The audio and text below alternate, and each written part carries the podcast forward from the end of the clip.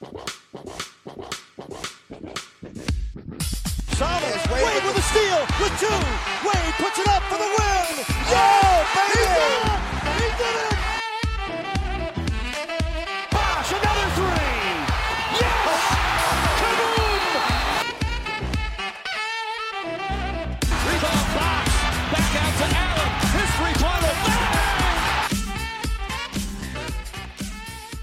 Bonjour à tous et bienvenue pour l'épisode numéro 42 du podcast euh, Miami euh, Hit Me Up, pardon, je mélange les noms. Hit Me Up, le podcast du Miami Heat France, euh, premier groupe de fans de, Jimmy Butler en France. Euh, on se réunit un petit peu aujourd'hui pour parler un petit peu des dernières séries positives, mais aussi on parlera un peu de, la série négative du Heat de Miami. Donc, comme je le disais en off aux, collè- aux copains, dernier épisode avant celui qui consistera à faire le bilan de la saison régulière et la preview des playoffs. Donc voilà, ce sera la, le dernier un petit peu tour d'horizon d'actualité de, de ce qui peut se passer euh, au cours de cette saison 2023-2024 du Miami. Pour m'accompagner ce soir, on a l'équipe qui sera au complet. Euh, on a Quentin qui est là, salut Quentin. Salut. On a Val aussi qui est là, salut Val. Bonjour messieurs. On a un troisième chroniqueur qui sera en retard. Et non, ce n'est pas Sam pour le plus grand bonheur de Caleb. C'est Flo qui viendra après. Sam est avec nous aussi. Salut Sam. Et va te faire enculer Caleb, let's go Bonjour à tous. Bonjour, bonjour. Donc, euh, donc voilà. ça va, vous êtes en forme, vous avez kiffé bien un peu ces derniers temps? On a gagné hier. C'est tout Ouais, ce dont ouais. j'ai besoin. Voilà. Non, Je te ça se donnerai la plutôt bien, parole je après pense. pour te dire. C'est positif, mais c'est frustrant quand même. On va expliquer un peu pourquoi notre ressenti. euh, parce que euh, ceux qui n'ont pas forcément pu voir les matchs euh, ne peuvent pas forcément comprendre pourquoi on est comme ça, mais, euh, mais on va développer un petit peu tout ça dans cette première partie. Donc, pour euh, très rapidement donner le programme, ce sera comme d'habitude le petit tour collectif avec qu'est-ce qu'on pense de l'équipe sur ces 5-6 dernières semaines. Ensuite, on fera un petit focus stat qui nous parle plutôt bien. Et ensuite, on fera un focus individuel, alors qui sera plutôt trois tout petits axes euh, individuels. Le premier sera sur Jimmy Butler et le deuxième et troisième seront sur donc euh, euh, ils seront sur les, joueurs qui viennent d'arriver, c'est-à-dire euh, Wright et puis Rosier. Donc on parlera un petit peu. Alors forcément, bah, Wright, on n'a pas vu grand-chose pour l'instant, mais on mentionnera un petit peu tout ce qu'on a pu voir en tout cas de ces deux joueurs-là. Du coup, les gars, commençons sans trop, sans trop attendre. Très rapidement, un point de vue de statistique. Actuellement, Miami, c'est 34 victoires, 26 défaites, sixième de la conférence Est, même si ça ne veut pas forcément dire quelque chose, étant donné qu'il y a une victoire d'écart entre 4 ou 5 équipes. Euh, et puis au niveau des ratings, donc euh, Miami actuellement, c'est la 21e euh, attaque avec euh, 114 euh, d'offensive rating et 113,4 de defensive rating, 8e défense. Ça, c'est du mieux quand même sur les derniers temps. Du coup, question générale, comme d'habitude, comment vous avez trouvé ces 5-6 dernières semaines? Peut-être, est-ce que vous êtes plus rassuré sur des, certaines notions? Ou, bah, Sam, je te donnerai la parole peut-être après Quentin pour euh, euh, voilà pourquoi c'est positif, mais bah, justement, il y a. mais. Euh, tiens, Quentin, si tu veux commencer sur ton, ton avis global de, de ces dernières semaines. Euh, bah, la vie a pas mal changé parce que euh, on est passé d'une grosse série de défaites à une période où ça gagne et ça perd que contre des grosses équipes. Donc euh, sur la série de défaites, j'étais vraiment euh, pas du tout confiant pour la suite. Euh, Dépité même. Ouais, tu sais, tu te demandes si tu arrives vraiment euh, à la fin de l'ère euh, Butler, Bam, Miro, euh, tout ça. Mais au final, euh, ils ont réussi à se sortir les doigts, on va dire. Donc là, ça va mieux. Euh, comme je disais, ils ont sur les, alors, je crois que c'est sur les 12-13 derniers matchs, il n'y a que 3 défaites. Donc euh, c'est très rassurant et surtout c'est des défaites contre les Clippers, contre les Celtics et contre Denver. Donc ce sont des équipes qui sont en théorie meilleures et en plus c'est des défaites qui sont assez courtes. Il n'y a pas eu de très gros blowout. Euh, c'est des défaites de moins de 10 points donc c'est c'est assez rassurant de ce côté-là. Ouais, c'est ça. On sortait d'un donc d'une série de 7 défaites de suite, je crois. C'est Ouais. assez euh, Hum. paradoxal dans, dans ce développement-là, parce qu'au début de la saison, on parlait de cette euh, série de 7 victoires qui nous était pas arrivée depuis, euh, je crois, l'époque Big Three, si je dis pas de bêtises. Et puis, euh, bah, là, on est retombé bien bas avec des défaites euh, violentes, quoi. Boston, Et c'était euh, des Phoenix, défaites contre, euh, euh, c'était des défaites contre, euh, enfin il y a Toronto, Atlanta, Orlando, même Memphis. Il y a avec Memphis, tous il y a plus blessés, personne. euh, enfin. Ouais. Donc, Après euh, Boston, New York, Phoenix, bon ça se comprend un peu plus, mais. euh, le- ouais, mais celle 33, d'avant, tu vois, genre. euh, Ouais, les- celle d'avant, elle devait, ça devait être des matchs gagnés. Donc voilà. Et puis après, effectivement, on a enchaîné contre des choses plus positives. Moi, comme tu l'as dit, ces trois défaites-là sur la série de, de 12 matchs, elles me gênent pas. Euh, les Clippers, euh, ils sont quand même extrêmement forts. Donc tu perds, voilà. Boston, on le perd de 4. sans Jimmy. Et puis Denver, c'est un fait de road trip. Donc, euh, c'est pas forcément des, des, défaites qui me gênent, même si la manière, bah voilà, ça justement, je te, je te lance là-dessus, la manière euh, de perdre, ou plutôt, pas forcément la manière, parce que tu n'es pas si loin que ça au score, mais peut-être dans, dans ce qu'on peut voir sur le terrain, c'est peut-être plus inquiétant là-dessus. Euh, je suis ben, carrément, euh, globalement, les trois équipes contre qui on perd ces derniers. Attends, ok. Les sept défaites là, euh, quand ils jouent comme ça, moi j'arrête de regarder. non, c'est bon, je suis désolé, mais en janvier, je vais pas me lever à 3h du matin pour regarder une défaite pas à Memphis, juste pour arrêter de se foutre de la gueule du monde. Et surtout, au-delà du fait que bon, ils ont des périodes comme ça, il y a un peu un espèce de, enfin, je sais pas, un espèce de cercle vicieux où tu vois qu'ils jouent moins bien, donc ils s'amusent moins, donc ils défendent moins, donc ils s'amusent moins. Tu sais, juste, et tu sais pas quand est-ce que ça va s'arrêter, tu sais pas si ça va, comme tu disais, Quentin, est-ce que c'est juste, bah, ça va perdurer sur la saison, est-ce que ça va vraiment être la fin de quelque chose et tout? Et puis surtout, moi, il y a un truc qui me fait souvent peur, mais là, je pense que ça va cette année. En plus, il y a Love, il y a des rookies et tout, mais on en blague souvent. Cette équipe, elle joue vachement sur le pouvoir de l'amitié. Du coup, le jour où ça va se casser, genre vraiment, euh, je sais pas ce qui se passera, mais il y a un truc qui se casse réellement. Je pense que ça peut vraiment marquer la fin de quelque chose. Du coup, tu es souvent, quand les, périodes commencent à s'accumuler comme ça, tu te poses un peu la question de Ah, bah, est-ce que vraiment il n'y a pas un truc qui est cassé? Et d'ailleurs, c'est eux qui le disaient même sur le début de la saison. Bah, ils s'amusaient moins. Là, ça, c'est en train de revenir. Mais du coup, voilà. Ça, c'est surtout le truc qui me fait chier au-delà des défaites. C'est le moment, le truc où tu te dis, bah, en fait, euh, personne n'a envie de jouer, ils s'amusent pas, personne ne se fait plaisir, personne n'a envie de scorer, personne n'a envie de défendre. Ils mettent zéro intensité. Donc, c'est pas, c'est pas euh, hyper amusant sur les, derniers matchs, euh, bon déjà pour moi on perd face aux trois gros contenders, enfin c'est les trois plus gros contenders de, de, la saison à mon sens, donc il y a un peu un truc de ok c'est pas très grave. Par contre c'est un peu ce dont on parlait en off juste avant. Le truc qui est un peu frustrant c'est que un, bah, on se dit toujours et c'est un peu le cas tous les ans et tout, mais c'est ah putain on n'était pas loin, donc ça c'est un peu chiant. Et deux, bah, en fait on le répète aussi fréquemment, mais c'est la marque des grosses équipes d'être capable de gagner dans toutes les situations et avec justement cette impression de ah putain c'est passé à pas grand chose quand tu es une bonne équipe et que tu gagnes tout le temps, bah, on a tout le temps l'impression que tu as de la chance. En réalité, non. Il y a aussi la manière de trouver des solutions et tout. On n'avait pas Jimmy face à Boston, mais on a bien vu cette saison, s'il y a bien une saison depuis cette ère Celtic où ils arrivent bien à le faire, c'est cette année, ils peuvent se passer de tout le monde. Tu as des matchs où Porzingis, il n'est pas là, il gagne quand même alors qu'il est hyper représentatif de leur identité. Tu as des matchs où Tatum, il peut juste de rien faire et ils vont gagner quand même parce que ça tourne extrêmement bien autour. Euh, face à Denver, bah, pareil, tu te dis, ah ok, on a vu un beau run à la fin, il aurait fallu un peu plus de temps. Bah oui, mais il aurait toujours fallu un petit truc. Donc en fait, je trouve que autant c'est très cool de voir que l'équipe elle se remet sur une bonne dynamique et qu'en réalité, je trouve que sur, les, bah, sur la série là, elle joue à peu près au niveau auquel on peut l'attendre. En gros, euh, il perd contre les grosses, grosses, grosses équipes, mais euh, globalement, ça joue bien.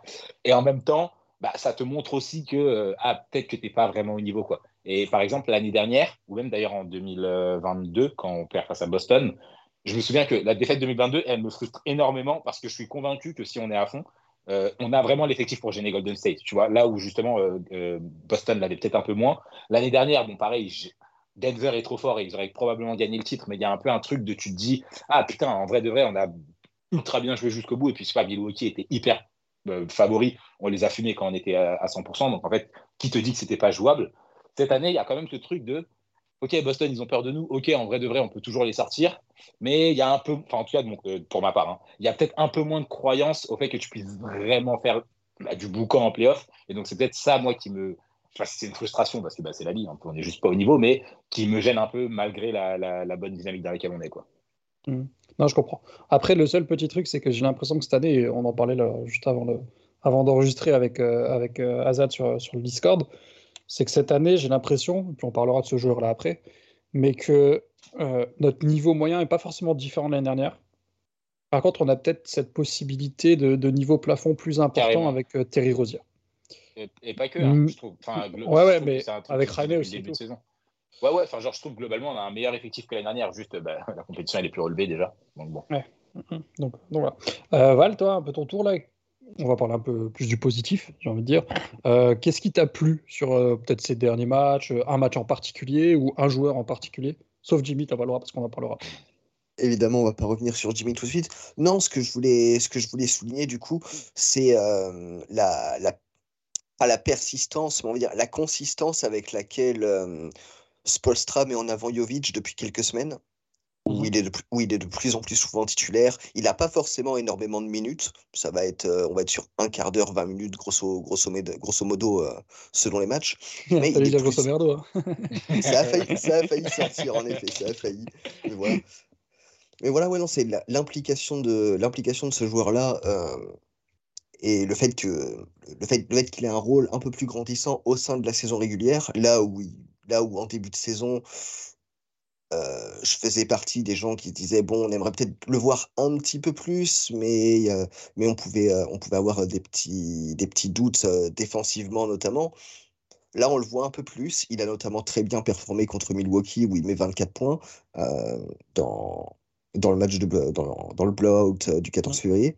Donc c'est si je devais retenir un truc ouais, sur le mois dernier, au-delà des, des, dynamiques collectives qui sont passées de très mauvaises à globalement plutôt bonnes, euh, c'est ce que je retiendrai, ouais, parce que c'est, je pense, dans une perspective de playoff éventuellement, ça peut être mmh. un, un, joueur qui peut, ça peut clairement être un joueur qui peut te servir, qui peut t'apporter quelque chose qui potentiellement te manquait un peu l'année dernière ou t'as manqué un peu euh, sur les, sur, sur les saisons précédentes.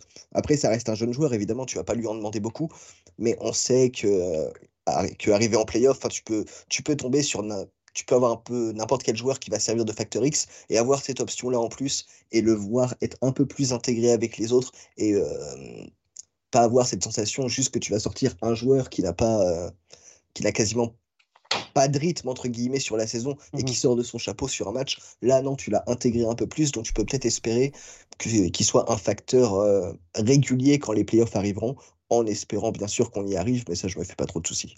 Ouais, c'est un peu le côté, euh, tu as une corde de plus à ton arc. c'est ça, exactement. La suite de la saison, ça, c'est cool. Mmh je, suis assez d'accord avec toi, même si lui a déjà dit, je crois il y a deux semaines de ça, si je dis pas de bêtises, que c'était assez compliqué pour lui, jeune joueur, de de pas trop savoir vers où tu vas dans l'idée où bah, des fois tu vas être titulaire, tu vas jouer, des fois tu vas pas jouer du tout. C'est ça. Et ce manque de régularité dans ce qu'on va lui donner, c'est difficile. Mais en même temps, je me dis que s'il arrive à outrepasser ça, ben, ça va lui ouvrir plein de portes dans le sens où tu seras fait dans n'importe quelle condition.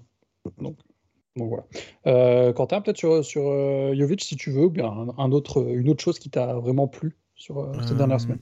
Ouais, sur Jovic, en fait, j'ai l'impression que Spo est vraiment en train de le tester sur la durée pour savoir si il va pouvoir compter sur lui en playoff. Euh, mhm. Alors, comme l'a dit il n'a pas beaucoup de temps de jeu, mais n'empêche qu'il joue quand même. Et ça, ça fait une grosse différence avec l'année dernière ou même le début de saison. Et du coup, euh, lui donner plus de répétitions et puis euh, pouvoir le jauger un petit peu plus sur un échantillon plus large, ouais, ça va lui permettre de, de voir s'il est cap s'il va pouvoir jouer en playoff et il va pouvoir apporter cette option de spacing, euh, ball handling euh, en plus euh, une fois arrivé en post-season. Ouais. Mm. Puis après, il fait encore des erreurs de, de jeune, hein, on lui en veut pas. Mais tu vois, il y a souvent où il fait une faute, il s'excuse et il se tourne vers Spolstra. Tu vois, pour genre dire. Ah.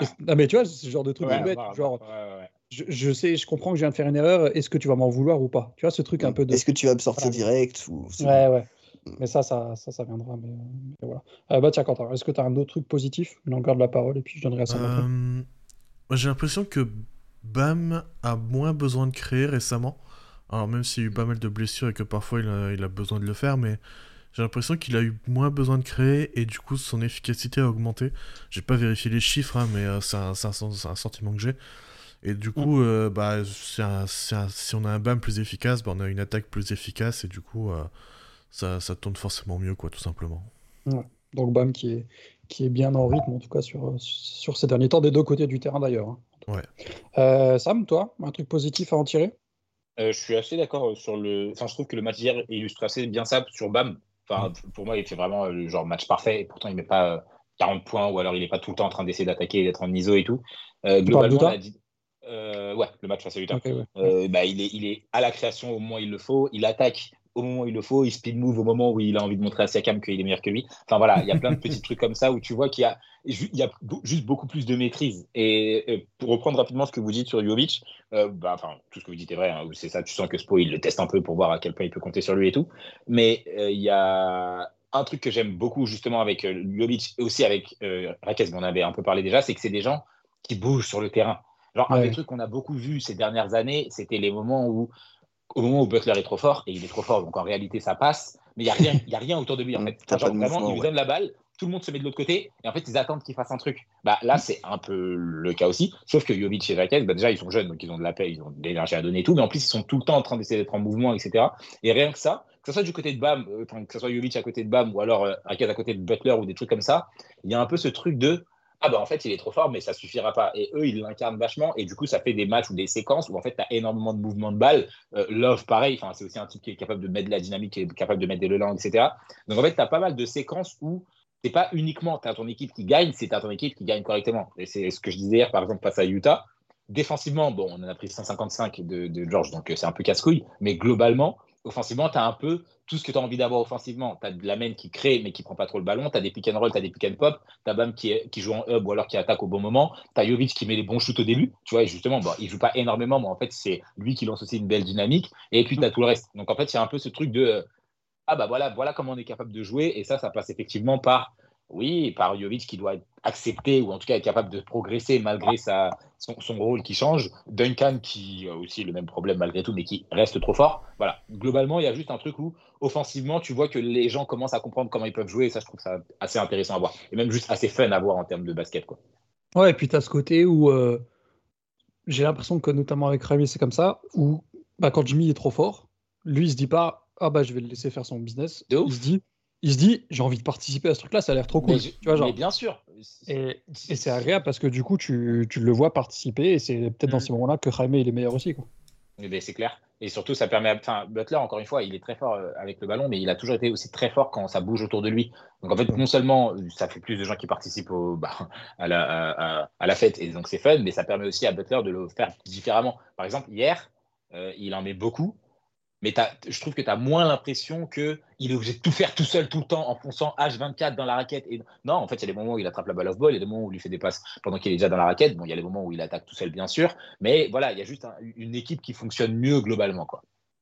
Et, les moments où il l'en met, je trouve que c'est les moments où le jeu amène ça. C'est pas lui ah qui doit forcer le jeu. C'est ça, c'est pas. Euh, tiens, allez, Butler, vas-y, tiens, s'il te plaît, on ne sait pas quoi faire, fais quelque chose. Non, il y a juste du moment intéressant autour. Quoi. Ouais, non, ça, je suis assez d'accord avec toi. Euh, moi, ce que j'ai kiffé sur ce mois-ci, euh, je voulais parler du pick and roll Duncan mais on en parlera peut-être après. Mm. Euh, je, moi, c'est le match contre Sacramento. C'est un, match qui m'a marqué dans l'idée où on sortait d'une victoire euh, un peu bizarre contre la Nouvelle-Orléans, des suspensions. Je me suis dit, tout le monde va être vénère. on est en road trip, on va jouer sans Jimmy avec un, un effectif restreint.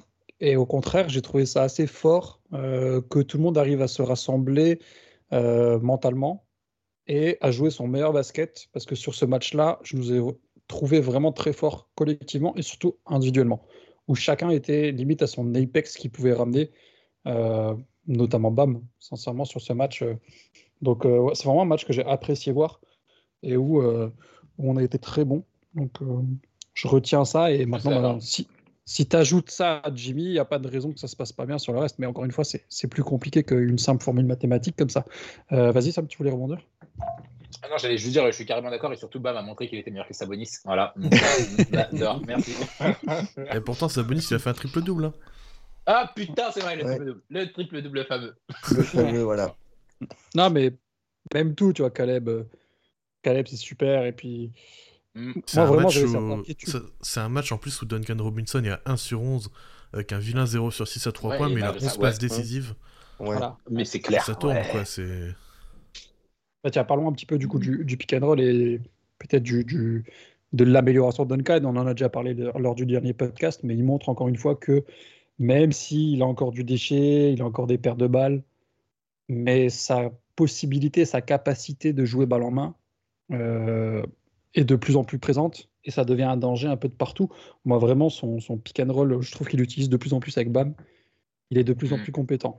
Et ça fait plaisir parce que ça ouvre aussi des espaces aux autres qui, d'habitude, sont un peu. Euh, euh, en fait, je trouve que ça inverse la tendance où les autres ont la balle et l'espace se fait ouvrir par Duncan. Et là, c'est plus Duncan qui a la balle, l'espace se fait ouvrir par d'autres mecs. Mm.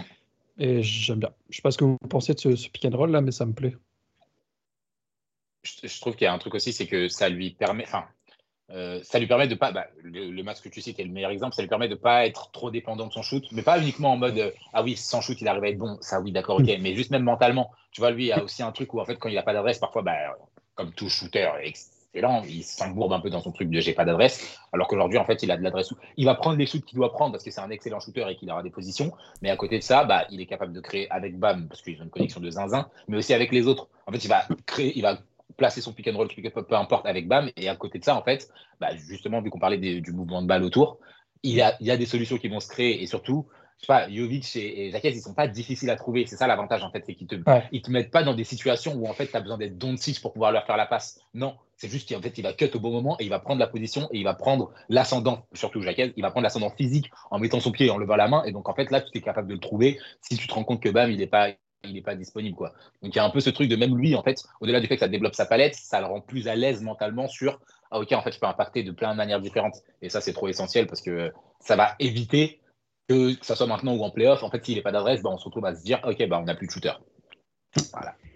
Ouais, on est trop dépendant de lui en plus de ce côté-là, donc euh, donc c'est important. Euh, Est-ce que vous voulez rebondir sur l'embrouille qu'il y a eu à la Nouvelle-Orléans ou pas? C'est vraiment, je crois, l'embrouille la plus ridicule que j'ai vue euh, Mais- dans l'histoire des NBA. Ouais, c'est clair. C'est vraiment. euh, Il y a un mec qui a voulu faire un peu le show et c'est parti en couille, quoi. Le seul truc que je retiens vraiment de ça, c'est que ça confirme juste simplement le niveau mental de Bryant et Alvarado. Quoi.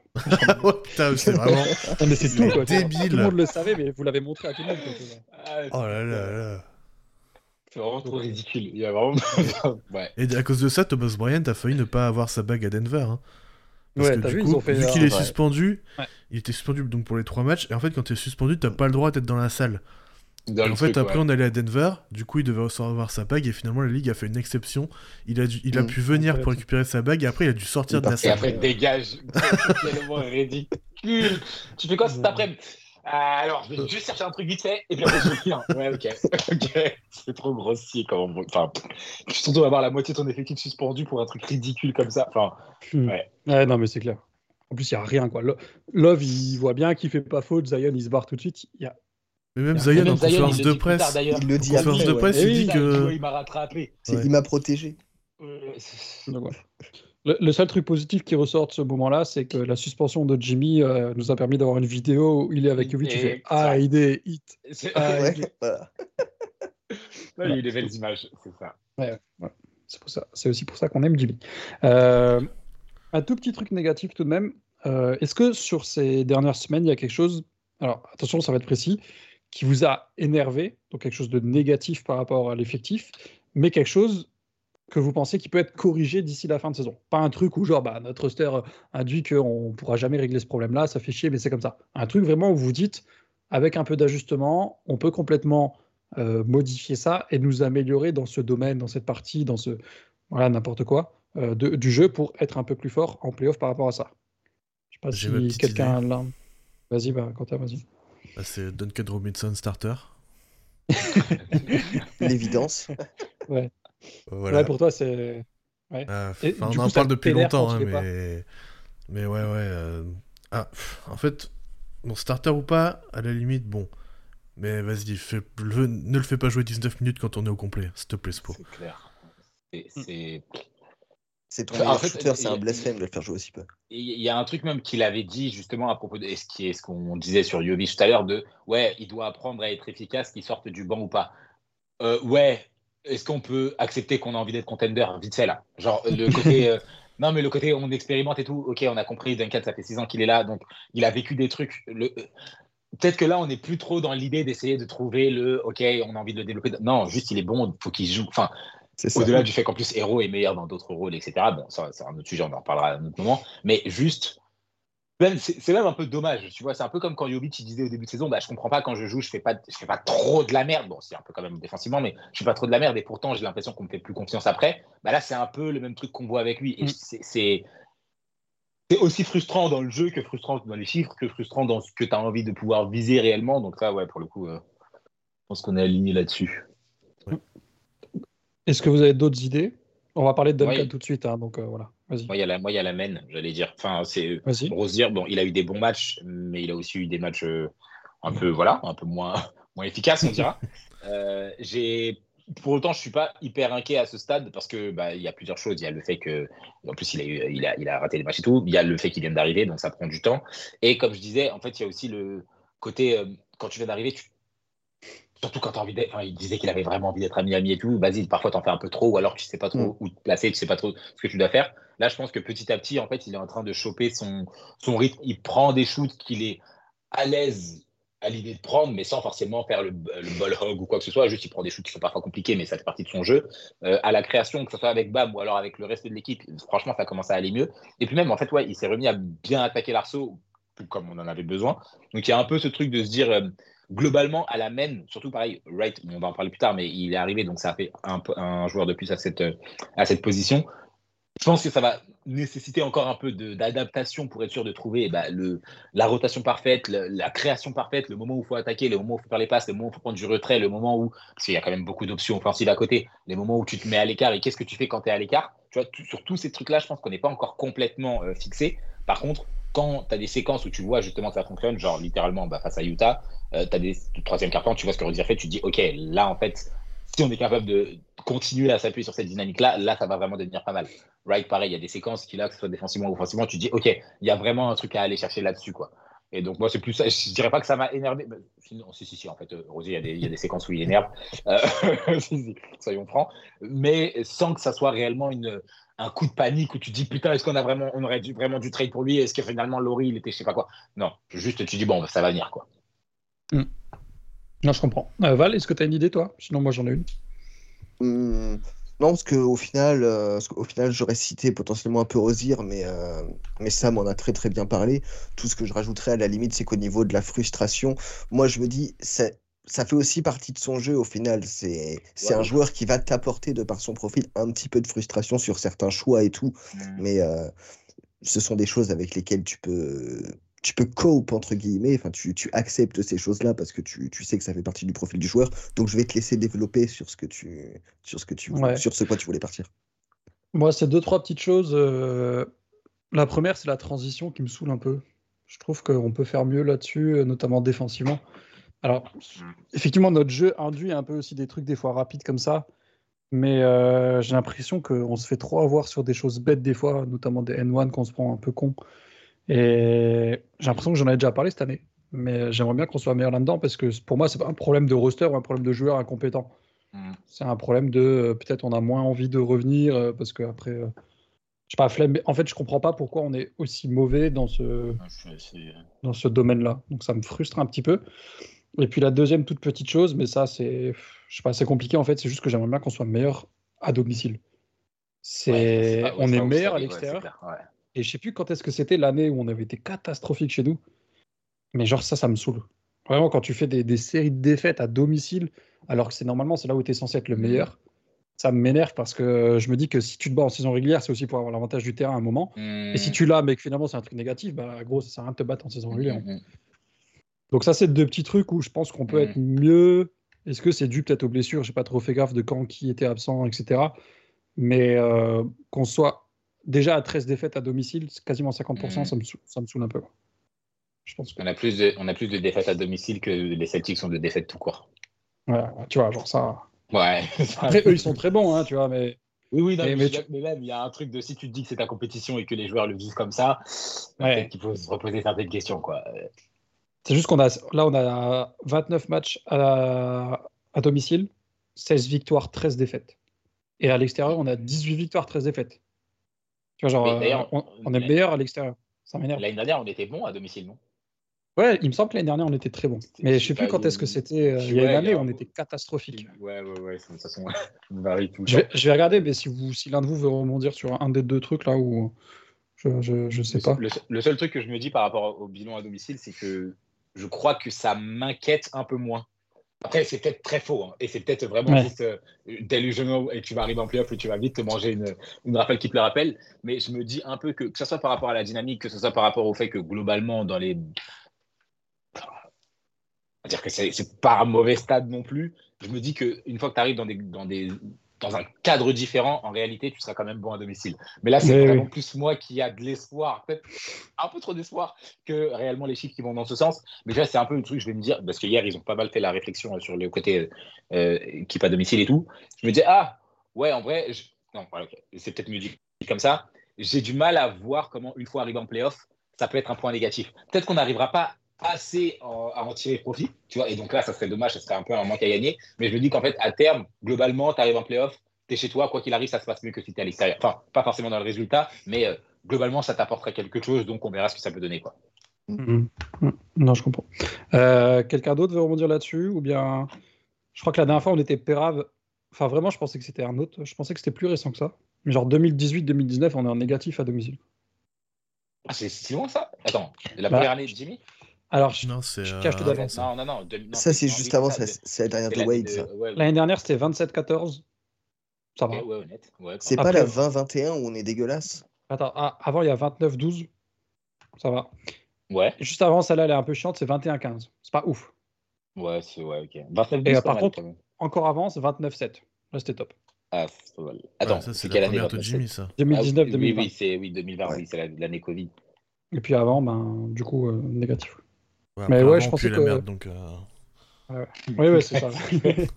Donc avant, quoi qu'il arrive, ouais. domicile extérieur. Ouais. Mais tu vois, là, on est à 16-13, je crois, cette année. C'est- Pour moi, c'est trop. Tu peux pas. Tu peux pas. Mm. Surtout que là, on va jouer des grosses équipes à domicile. Euh, on va avoir euh, Denver qui vont venir, nous, la Nouvelle-Orléans qui, va vouloir nous, qui vont vouloir nous péter, mais en même temps, Jimmy va vouloir péter. Match à regarder. On va avoir Cleveland, Golden State, Philadelphie, New York, Dallas. Après, on a du Portland, Toronto aussi, mais bon, C'est quand même des grosses équipes qui viennent. Quoi. Mm. Ça, ça me saoule un petit peu. On verra bien. Enfin, une victoire, ça reste une victoire, mais j'aimerais bien qu'on Oui, soit oui, mais fort, euh, euh, fort chez nous. quoi. Après, euh, on n'est pas sûr d'avoir l'avantage du terrain. Donc, Non, non. Ouais, C'est vrai. si, on, si on veut continuer à s'appuyer sur une victoire extérieure, peut-être que c'est pas plus mal. Non, mais je suis taquine, je suis d'accord, je suis d'accord. Puis bon, la dernière fois, on a joué un match 7 à Boston, c'était très bien. Ouais, c'est clair. On était comme à la maison. donc, euh, Ouais, on était vraiment comme à la maison. Mais ça, à force, c'est vrai. Ah d'ailleurs, Bah, je fais une toute petite parenthèse. Mais ça, c'est un truc que moi, je pense rien à voir avec Miami. hein. Mais vous savez, dans le dunk contest, vous avez vu? Euh, Non, mais vous avez vu les dunks juste de, de, de Jalen Brown ou pas? ouais, ouais, Oui, euh, oui. j'en ai vu un. La disaster class, oui, j'ai vu. Il y, en a un où il fait un dunk. Et genre, vu que c'est le parquet LED, là, le parquet d'Indiana se transforme en parquet de Boston. Mais genre, moi, ils font ça à, Mi- à Miami, mais je pète un câble. Mais c'est quoi ce cirque? Mais genre, De ouf. T'as pas vu ça, l'image? Non En fait, sur il dunk, fait semblant de se- C'est où il se rate Il se sur celui. euh, Ouais.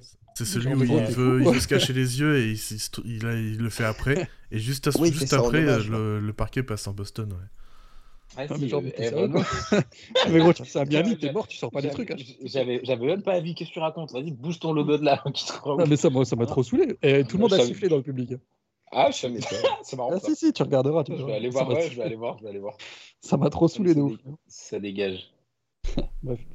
Euh, Est-ce que vous avez quelque chose à rajouter sur le côté euh, général de l'équipe Peut-être? Enfin, je suis allé un peu vite sur Euh, certains domaines. euh, Ouais, dans le Allez-y, hein. positif, euh, dans le positif, il y a Caleb Martin, je trouve qu'il fait, qu'il est sur Ouais. une bonne série là. ouais. On le ouais. retrouve un peu le Caleb de, de, de l'année dernière, donc ça, ça fait plaisir. Et puis plus efficace aussi au shoot. Il commence à trouver. Parce que je l'ai trouvé un Ouais. peu en deçà cette année. Là, j'ai vu qu'il il, était euh, à bon. 41% sur les catch and shoot à 3 points, donc c'est une Mm, bonne mm. marque. Ouais, Récemment, c'est mieux, ouais. Ouais, c'est clair. Il a juste un problème à la bouche là, mais ouais, là, tu vas avoir un Le mal pauvre. pour les. le pour les pauvre, il a eu trop mal. Mais à mort, putain, comment il se tient le visage et tout. Ouais, il a vraiment Et il a saigné, il a saigné de ouf. hein. C'est quoi, c'est 6 points, c'est ça qu'il a eu? 6 points de suture, Ouais, Ça pique. hein. Bon, après, Jimmy, il a pas fait exprès, hein, mais. Ouais, c'est clair.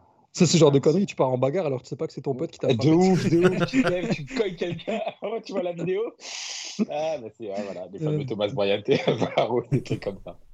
D'ailleurs, je- je- encore une fois, je fais une parenthèse, mais je sais pas si c'est quelque chose que vous avez ressenti. Je trouve que ça fait, bah, depuis la Nouvelle-Orléans et même un peu avant, j'ai l'impression que ça fait une dizaine de matchs, et c'est pas que dû à Miami, que tout le monde est tendu. Je trouve sur les, sur les terrains, les équipes sont tendues, les arbitres sont tendus. Tu vois des coups de sifflet un peu n'importe comment. Ouais, de- Et j'ai l'impression que chaque soir, tu as l'impression qu'il y a une bagarre qui va éclater. Il y, a eu, il y a eu quelques embrouilles récemment, Ah, ouais, mais. euh, Ouais, il y a je, eu euh, Bradley Bill. je me demande si Ouais, c'est pas oui, juste. Il y a eu d'accord. euh, des vois, embrouilles avec les shoots de fin de match aussi. Enfin, il y a eu plein, plein de petits Ouais. trucs Ouais, comme ouais. ça, ouais. C'est je peu trouve que bizarre. tout le monde est tendu. C'est enfin, c'est une impression que j'ai, peut-être fausse, mais Moi, je sais pas si c'est la, la co- une coïncidence de. Bah, en ce moment, je sais pas, tout le monde. euh, ouais. Je sais pas. En même temps, tu vois, genre cette nuit, euh, quand, euh, quand euh, Tony Brother, je crois que c'est, ici, il fait Oui. une technique euh, à sur le banc à Murray, ouais, moi je pète un. Mais eux, faut vraiment, en fait, eux, faut Ah, vraiment. vraiment.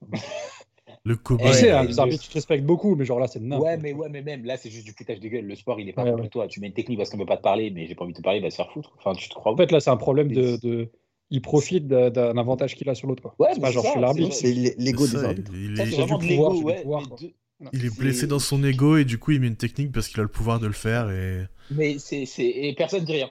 Ouais. ouais, ok, c'est n'importe quoi. Qui a dit qu'on était obligé de parler à l'arbitre? C'est la première. Non, mais bon. Et, et pour que je défende Murray et les Hawks, c'est que vraiment ça abusé. Ouais, c'est ça. quoi. Euh, bref. Euh, du coup, quelque chose d'autre, les gars, sur euh, truc collectif, euh, la défense, peut-être quelque chose que- qui vous a plu? Je trouve qu'on n'a pas de temps changé de choses. Ah si, pardon, j'avais un autre truc à vous, à vous demander. Euh, alors, je pense que c'était après le dernier podcast, l'ajustement de la rotation, et notamment Jimmy qui sort en 1. Euh, en premier, je parle. hein. Euh, Est-ce que c'est quelque chose qui vous plaît ou pas? Parce que ça a commencé il y a quelques temps, mais on n'avait pas fait de podcast depuis, donc. euh, Ouais, c'est même pas si. Enfin, c'est assez récent hein, quand même. Mais euh, ouais, j'aime bien, j'aime bien ce, ce changement. Euh, Enfin, à voir ce que ça va donner sur le, le long terme. Mais ouais, j'aime bien que Jimmy sorte en premier et qu'il revienne après avec le banc. À voir ce que ça va donner, ouais.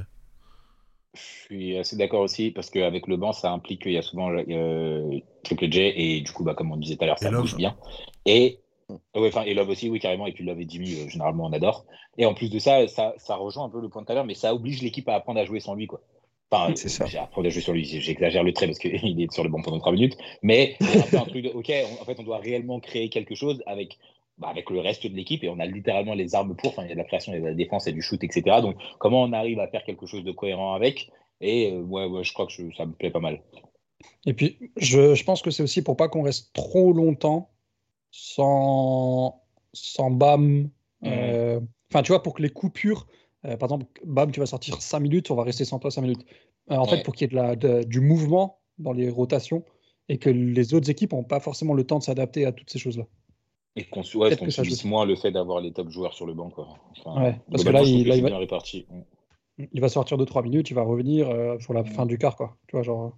Il y a un autre truc pas que j'aime bien aussi, c'est. euh, alors, un peu différent, c'est euh, que Spo est gagne, plus- ouais, moi aussi. Ouais, ouais. Non, c'est que Spo a l'air d'être plus patient avec la, la presse tout-terrain et la zone.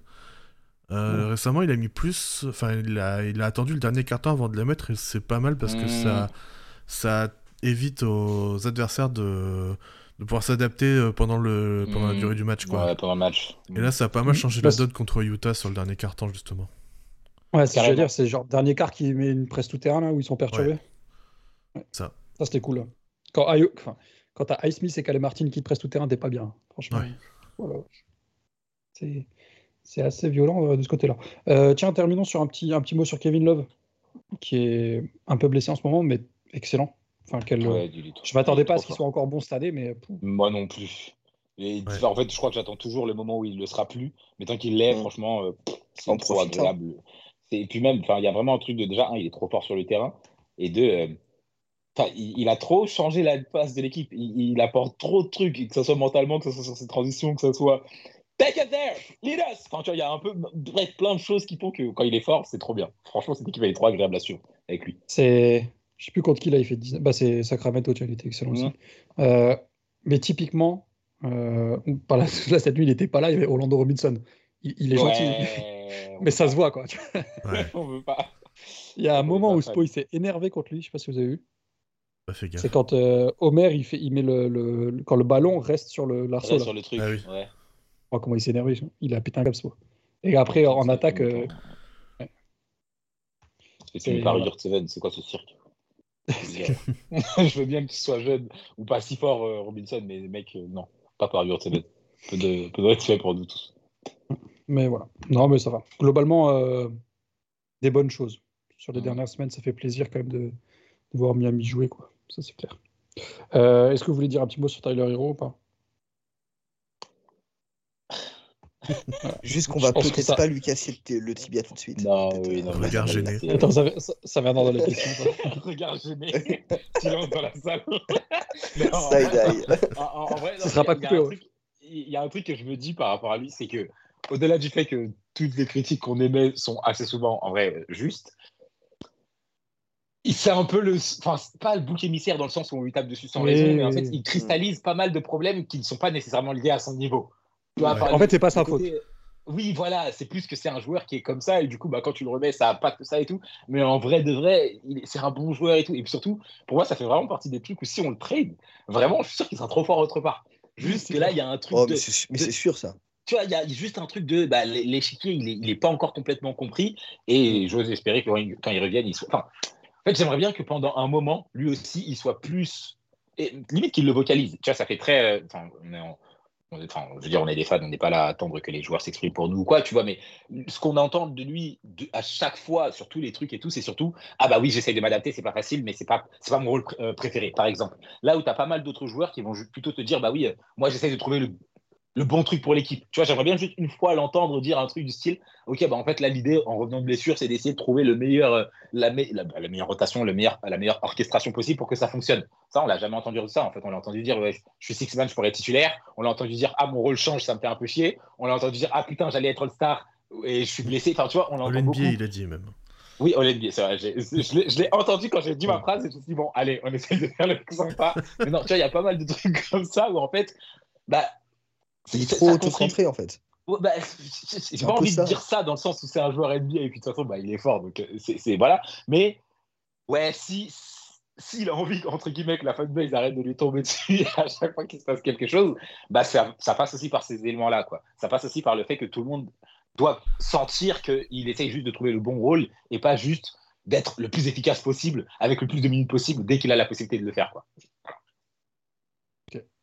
Euh, le pauvre Arrêtons-nous là parce qu'il il, mérite pas forcément autant. Hein. En fait, les gens, ça me fait rire parce que du coup, bah, j'ai pas mal de potes qui se moquent de moi en disant Ouais, vous voulez le trader, vous parlez du fait que c'est un bon joueur dans un trade, etc. Et là, vous le critiquez. Ouais, mais bon, en fait, c'est juste que les deux sont vrais. Quoi, Hashtag contexte. Oui, mais c'est tout simplement, c'est pas.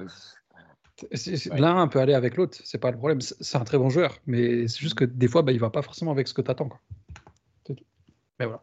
Et tu sais, c'est marrant parce que euh, c'est dans le podcast de Guillaume, là, du Basket Lab. Ils avaient une question cette semaine c'était euh, quel joueur euh, vous, qui n'est pas All-Star vous pourriez mettre dans un contexte offensif un peu de feu, comme il l'a dit, et pourrait exploser un peu statistiquement?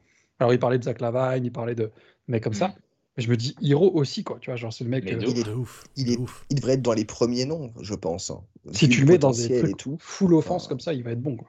Mais bien sûr, c'est clair. Voilà. Euh, passons du coup aux petites euh, stats. On en a deux. Euh, la première, et puis on va pouvoir parler un petit peu encore de Duncan, c'est les on-off de Duncan Robinson cette, année. Alors, pour faire un, une, petite, vue globale de sa carrière, sa toute première année où il a très très peu joué, du coup c'est un off qui n'est pas forcément intéressant, il était à moins 4, voilà, c'est normal, il a joué 130 minutes. Dès la saison suivante, 2019-2020, il a beaucoup joué, il était à plus 14 d'on-off. Euh, l'année suivante, pareil, plus 7 on-off. Après, il a signé son contrat, il est passé en négatif. moins 3 quasiment. moins 4 la saison passée. Et cette année, il est de retour à plus 4 de on-off. Donc, un impact positif. Alors, le on-off avec euh, ses côtés positifs, ses côtés négatifs dans la stat, hein, je parle bien sûr. Mais mm. c'est surtout qu'on utilise ça pour, pour, expliquer, pour euh, expliquer la stat rapidement pour ceux qui ne la connaissent pas. C'est la différence entre le net rating. Enfin c'est ouais, c'est la, la, différence de net rating entre quand il est là et quand il est pas là. Et en fait, du coup, plus 4, ça veut dire que euh, l'équipe performe de 4 points pour 100 possessions mieux quand il est là par rapport à quand il est pas là. Mm. Voilà. Alors forcément, il y a l'aspect de bah, qui, qui à ses côtés quand il est là, forcément. Mais n'empêche que nous, on le voit visuellement sur le cours, quand il est là, l'équipe change. En bien, évidemment. Mm. Donc euh, voilà, Duncan Robinson, un, un joueur euh, extrêmement bon cette année parce qu'il a su développer son jeu. Euh, voilà, donc vous, on est d'accord, vous êtes pour qu'il starte. Ou du moins qu'il joue au moins 25 minutes. Quoi.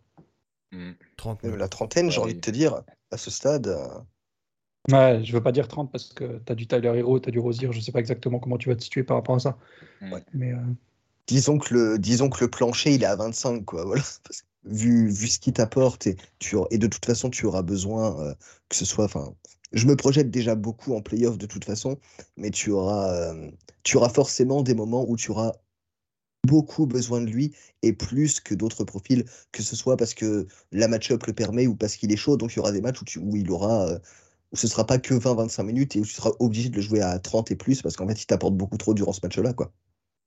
Est-ce que son, son minutage en playoff vous fait peur ou pas? Plutôt le fait qu'il soit sur le terrain longtemps? Ou plus autant qu'avant?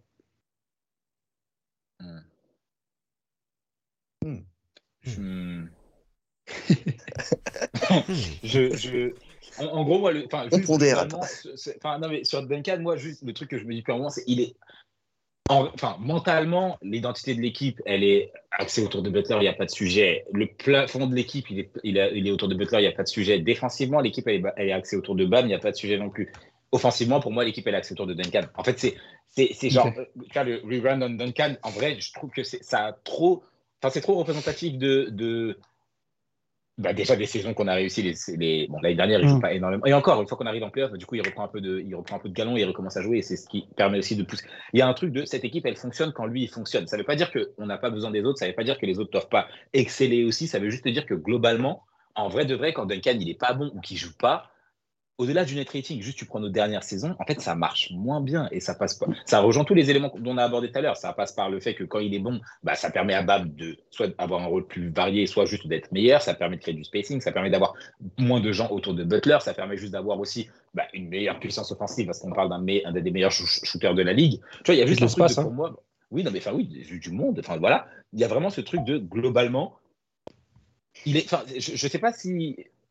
Si on prend par exemple Golden State de l'époque là, tu vas, tu vas avoir, euh, vas-y, Stephen Curry qui représente Butler en termes de niveau, pas en termes de jeu- style de jeu. Tu avais Draymond Green, je, je vais un peu l'associer à Bam dans le sens où il défend et puis il est capable de créer, etc. etc. Golden State, ils gagnaient, enfin, ils n'étaient pas aussi bons si Clay, n'était pas là et qu'il n'était pas. Mm. Et ça veut, il y avait, il y avait des moments où tu pouvais légitimement te demander s'il n'y avait pas tel joueur qui était meilleur. On s'en fiche. Le sujet, c'est pas ça. Le sujet, c'est que Golden State, ils ont réussi à exister parce qu'il y avait les Splash Brothers, parce qu'ils développent plein de choses, parce qu'il apporte plein de choses et parce que quand il est sur le terrain, ça permet à tout le monde de jouer différemment. Bah, en vrai, moi, Duncan, c'est un peu ça. Et d'ailleurs, c'est un peu ce qui m'embêtait avec. bah, On en avait parlé dans le podcast, mais Mark Strus, il avait des périodes où c'était un excellent shooter. Ça n'a jamais été le même type de dynamique pour moi. Et, et je dis pas ça pour le critiquer. Enfin, il nous a énormément servi l'année dernière et les saisons précédentes plus super. Mais il y a un truc de, c'est pas la même dynamique. On peut avoir des très. Et d'ailleurs, c'est un peu comme Hero. Hero, il est très fort individuellement et c'est un meilleur jou- potentiellement un meilleur joueur. L'identité de l'équipe qu'on a et les périodes où on réussit, à part vite en 2020 quand il fait son truc face à Smart, globalement, c'est pas axé autour de lui. Et donc, en fait, moi, c'est ça qui m'embête quand Duncan, il joue pas énorme, quand il joue pas assez. C'est qu'on se met, on se tire une balle dans le pied, mais pas juste en termes de net rating, juste en, en termes de, bah, l'équipe, elle vit moins. Elle vit moins Ouais. offensivement, en fait. Elle est capable de faire moins de choses, tout simplement. Voilà. Et donc, c'est plus peut-être ça qui m'embête. Et c'est pour ça que je disais tout à l'heure, plus il est capable de faire plein de choses, moins il va être euh, rappelé sur le banc par rapport à son shoot, et plus, du coup, bah, on sera toujours capable d'aller chercher pas mal d'éléments sur le terrain. Quoi. Parce qu'il a gagné une polyvalence quand même assez intéressante. Qui fait que même, si- même les fois où il n'est pas forcément on fire, il reste un joueur utile. Mm. Et ça, c'est quelque chose qu'on n'avait pas avant. Ouais. Ou quand il rentrait pas ses shoots, c'était un poids. Donc forcément, tu le faisais pas jouer. Mais là, j'ai pas cette sensation-là, en tout cas, de, de ce côté-là. Euh, quelque chose à rajouter sur Duncan? Ou bien on passe à la stade de- des line-up? Euh, non, on peut Euh, passer line-up parti. si tu veux. À toi, l'honneur. Quentin. Ah, d'ailleurs, petite, juste avant de te donner la parole, Quentin. Euh, Kudoka à Max Struss, qui a détruit les Mavs euh, du, du milieu Ah terrain. oui, Ah oui. Moi, euh, je- le coup, le coup de chaud avant est incroyable. hein. Ouais, ouais, ça, ouais, Même il- plus, hein. Comment... Mec, il fout 12 shoots en 27 secondes. Ok, mec, doucement, doucement, tranquille. Ah. Vas-y, Quentin. Euh, ouais, alors, j'ai regardé. euh, En gros, j'ai regardé chaque équipe, la line-up la plus utilisée. Alors, en enlevant celle où il y a eu des joueurs tradés, par exemple, euh, je crois que c'est Indiana, j'ai pas pris celle, euh, la première, parce qu'il y avait pas, enfin, il y avait euh, des joueurs qui ont été. euh, Il y avait Bruce Brown qui a été tradé.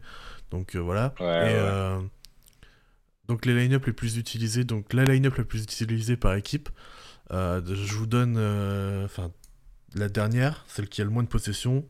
Je vous laisse deviner laquelle c'est. C'est celle de Miami, Miami. évidemment. Yes. savais pas. Étonnant, On n'a pas hein, n'est-ce yes. pas Euh, 119 possessions avec euh, Terry Rozier, Tyler Hero, Haywood A. Smith, Jimmy Butler et Bam Adebayo. Euh, et si on compare avec le reste de la ligue et notamment des contenders, on a Denver qui est premier avec plus de 1400. OKC sont à 1360. Euh, Minnesota c'est 1160. euh, Milwaukee euh, c'est 1100, plus de 1100 aussi. Boston c'est plus de 1000 possessions aussi. Donc euh, voilà où on en est. Et puis eux c'est leur 5 de départ. euh, voilà, c'est leur line-up. euh, Il n'y a pas de débat, quoi. Ouais, voilà. Ouais, ouais, ouais, ouais. Est-ce Voilà. que vous pensez que, euh, enfin, genre, sur une échelle de, de- de pourcentage jusqu'à 100, euh, comment vous vous situez sur le côté de, ah ben, effectivement, euh, euh, c'est comme ça, mais au moins ça nous apporte un peu de surprise pour l'équipe adverse? Genre, pour vous, c'est genre 10% ça? Ouais, moi je crois que je le sens un peu plus dans le sens de. on n'est pas encore complètement prêt. ouais, je suis d'accord. mais bien sûr, c'est pour ça que je te demande ça. Ouais, ouais, je suis d'accord avec toi. Ça, à la limite, je suis pas. Enfin, je sais pas. Pas, ça approche quand même de la fin de saison. Je suis pas hyper inquiet dans le sens où je pense qu'on va, on va finir par trouver un truc qui nous correspond. Mais à ce stade, ouais, j'ai du mal à le voir comme un point positif. Je vois plus, comme on disait tout à l'heure, comme un Ah ouais, les meilleures équipes, elles ont compris, nous, on n'a pas compris encore. ouais. Elles ont dix fois plus de possession ensemble, tu vois. forcément, enfin, les automatismes sont beaucoup plus simples. Et puis en plus, notre line-up, tu vois, c'est même pas forcément la line-up euh, principale, tu vois, c'est. C'est pour ça que c'est avec Ice Smith, tu vois, et avec Ice Smith, euh, enfin, Ice Smith sur les matchs où on a été à peu près au complet récemment, euh, il a pas beaucoup joué, donc. Il a pas beaucoup joué, bah, de ouf. C'est pour ça que je dis, ouais, les équipes, elles ont... enfin, on dirait que le hit n'a pas encore compris exact, et ça fait partie de Spo, ça fait partie d'identité, blablabla, ok, super, mais les playoffs se rapprochent, et donc, ouais, ça serait bien qu'on arrive à on va voir ce que ça va donner quand euh, notre fameux euh, petit prince va revenir, mais ça serait bien qu'on arrive à dégager vraiment un truc de OK, c'est sur ça qu'on va jouer, c'est sur ça qu'on veut s'appuyer, et les autres s'axent autour de cette rotation. Quoi. Parce que là, aujourd'hui, euh, nous-mêmes, on n'est pas capable de répondre exactement à quoi va ressembler le truc dans quelques mois et tout, c'est peut-être qu'il y a un sujet. Quoi.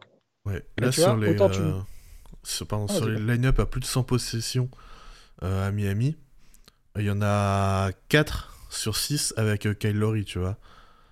Donc, c'est-à-dire que même depuis la deadline, on n'a pas construit grand-chose, tu vois. Clair. Limite, tu m'avais dit Caleb à la place d'Ayoud, j'aurais plus compris la, hmm. la line-up euh, qui a le plus joué.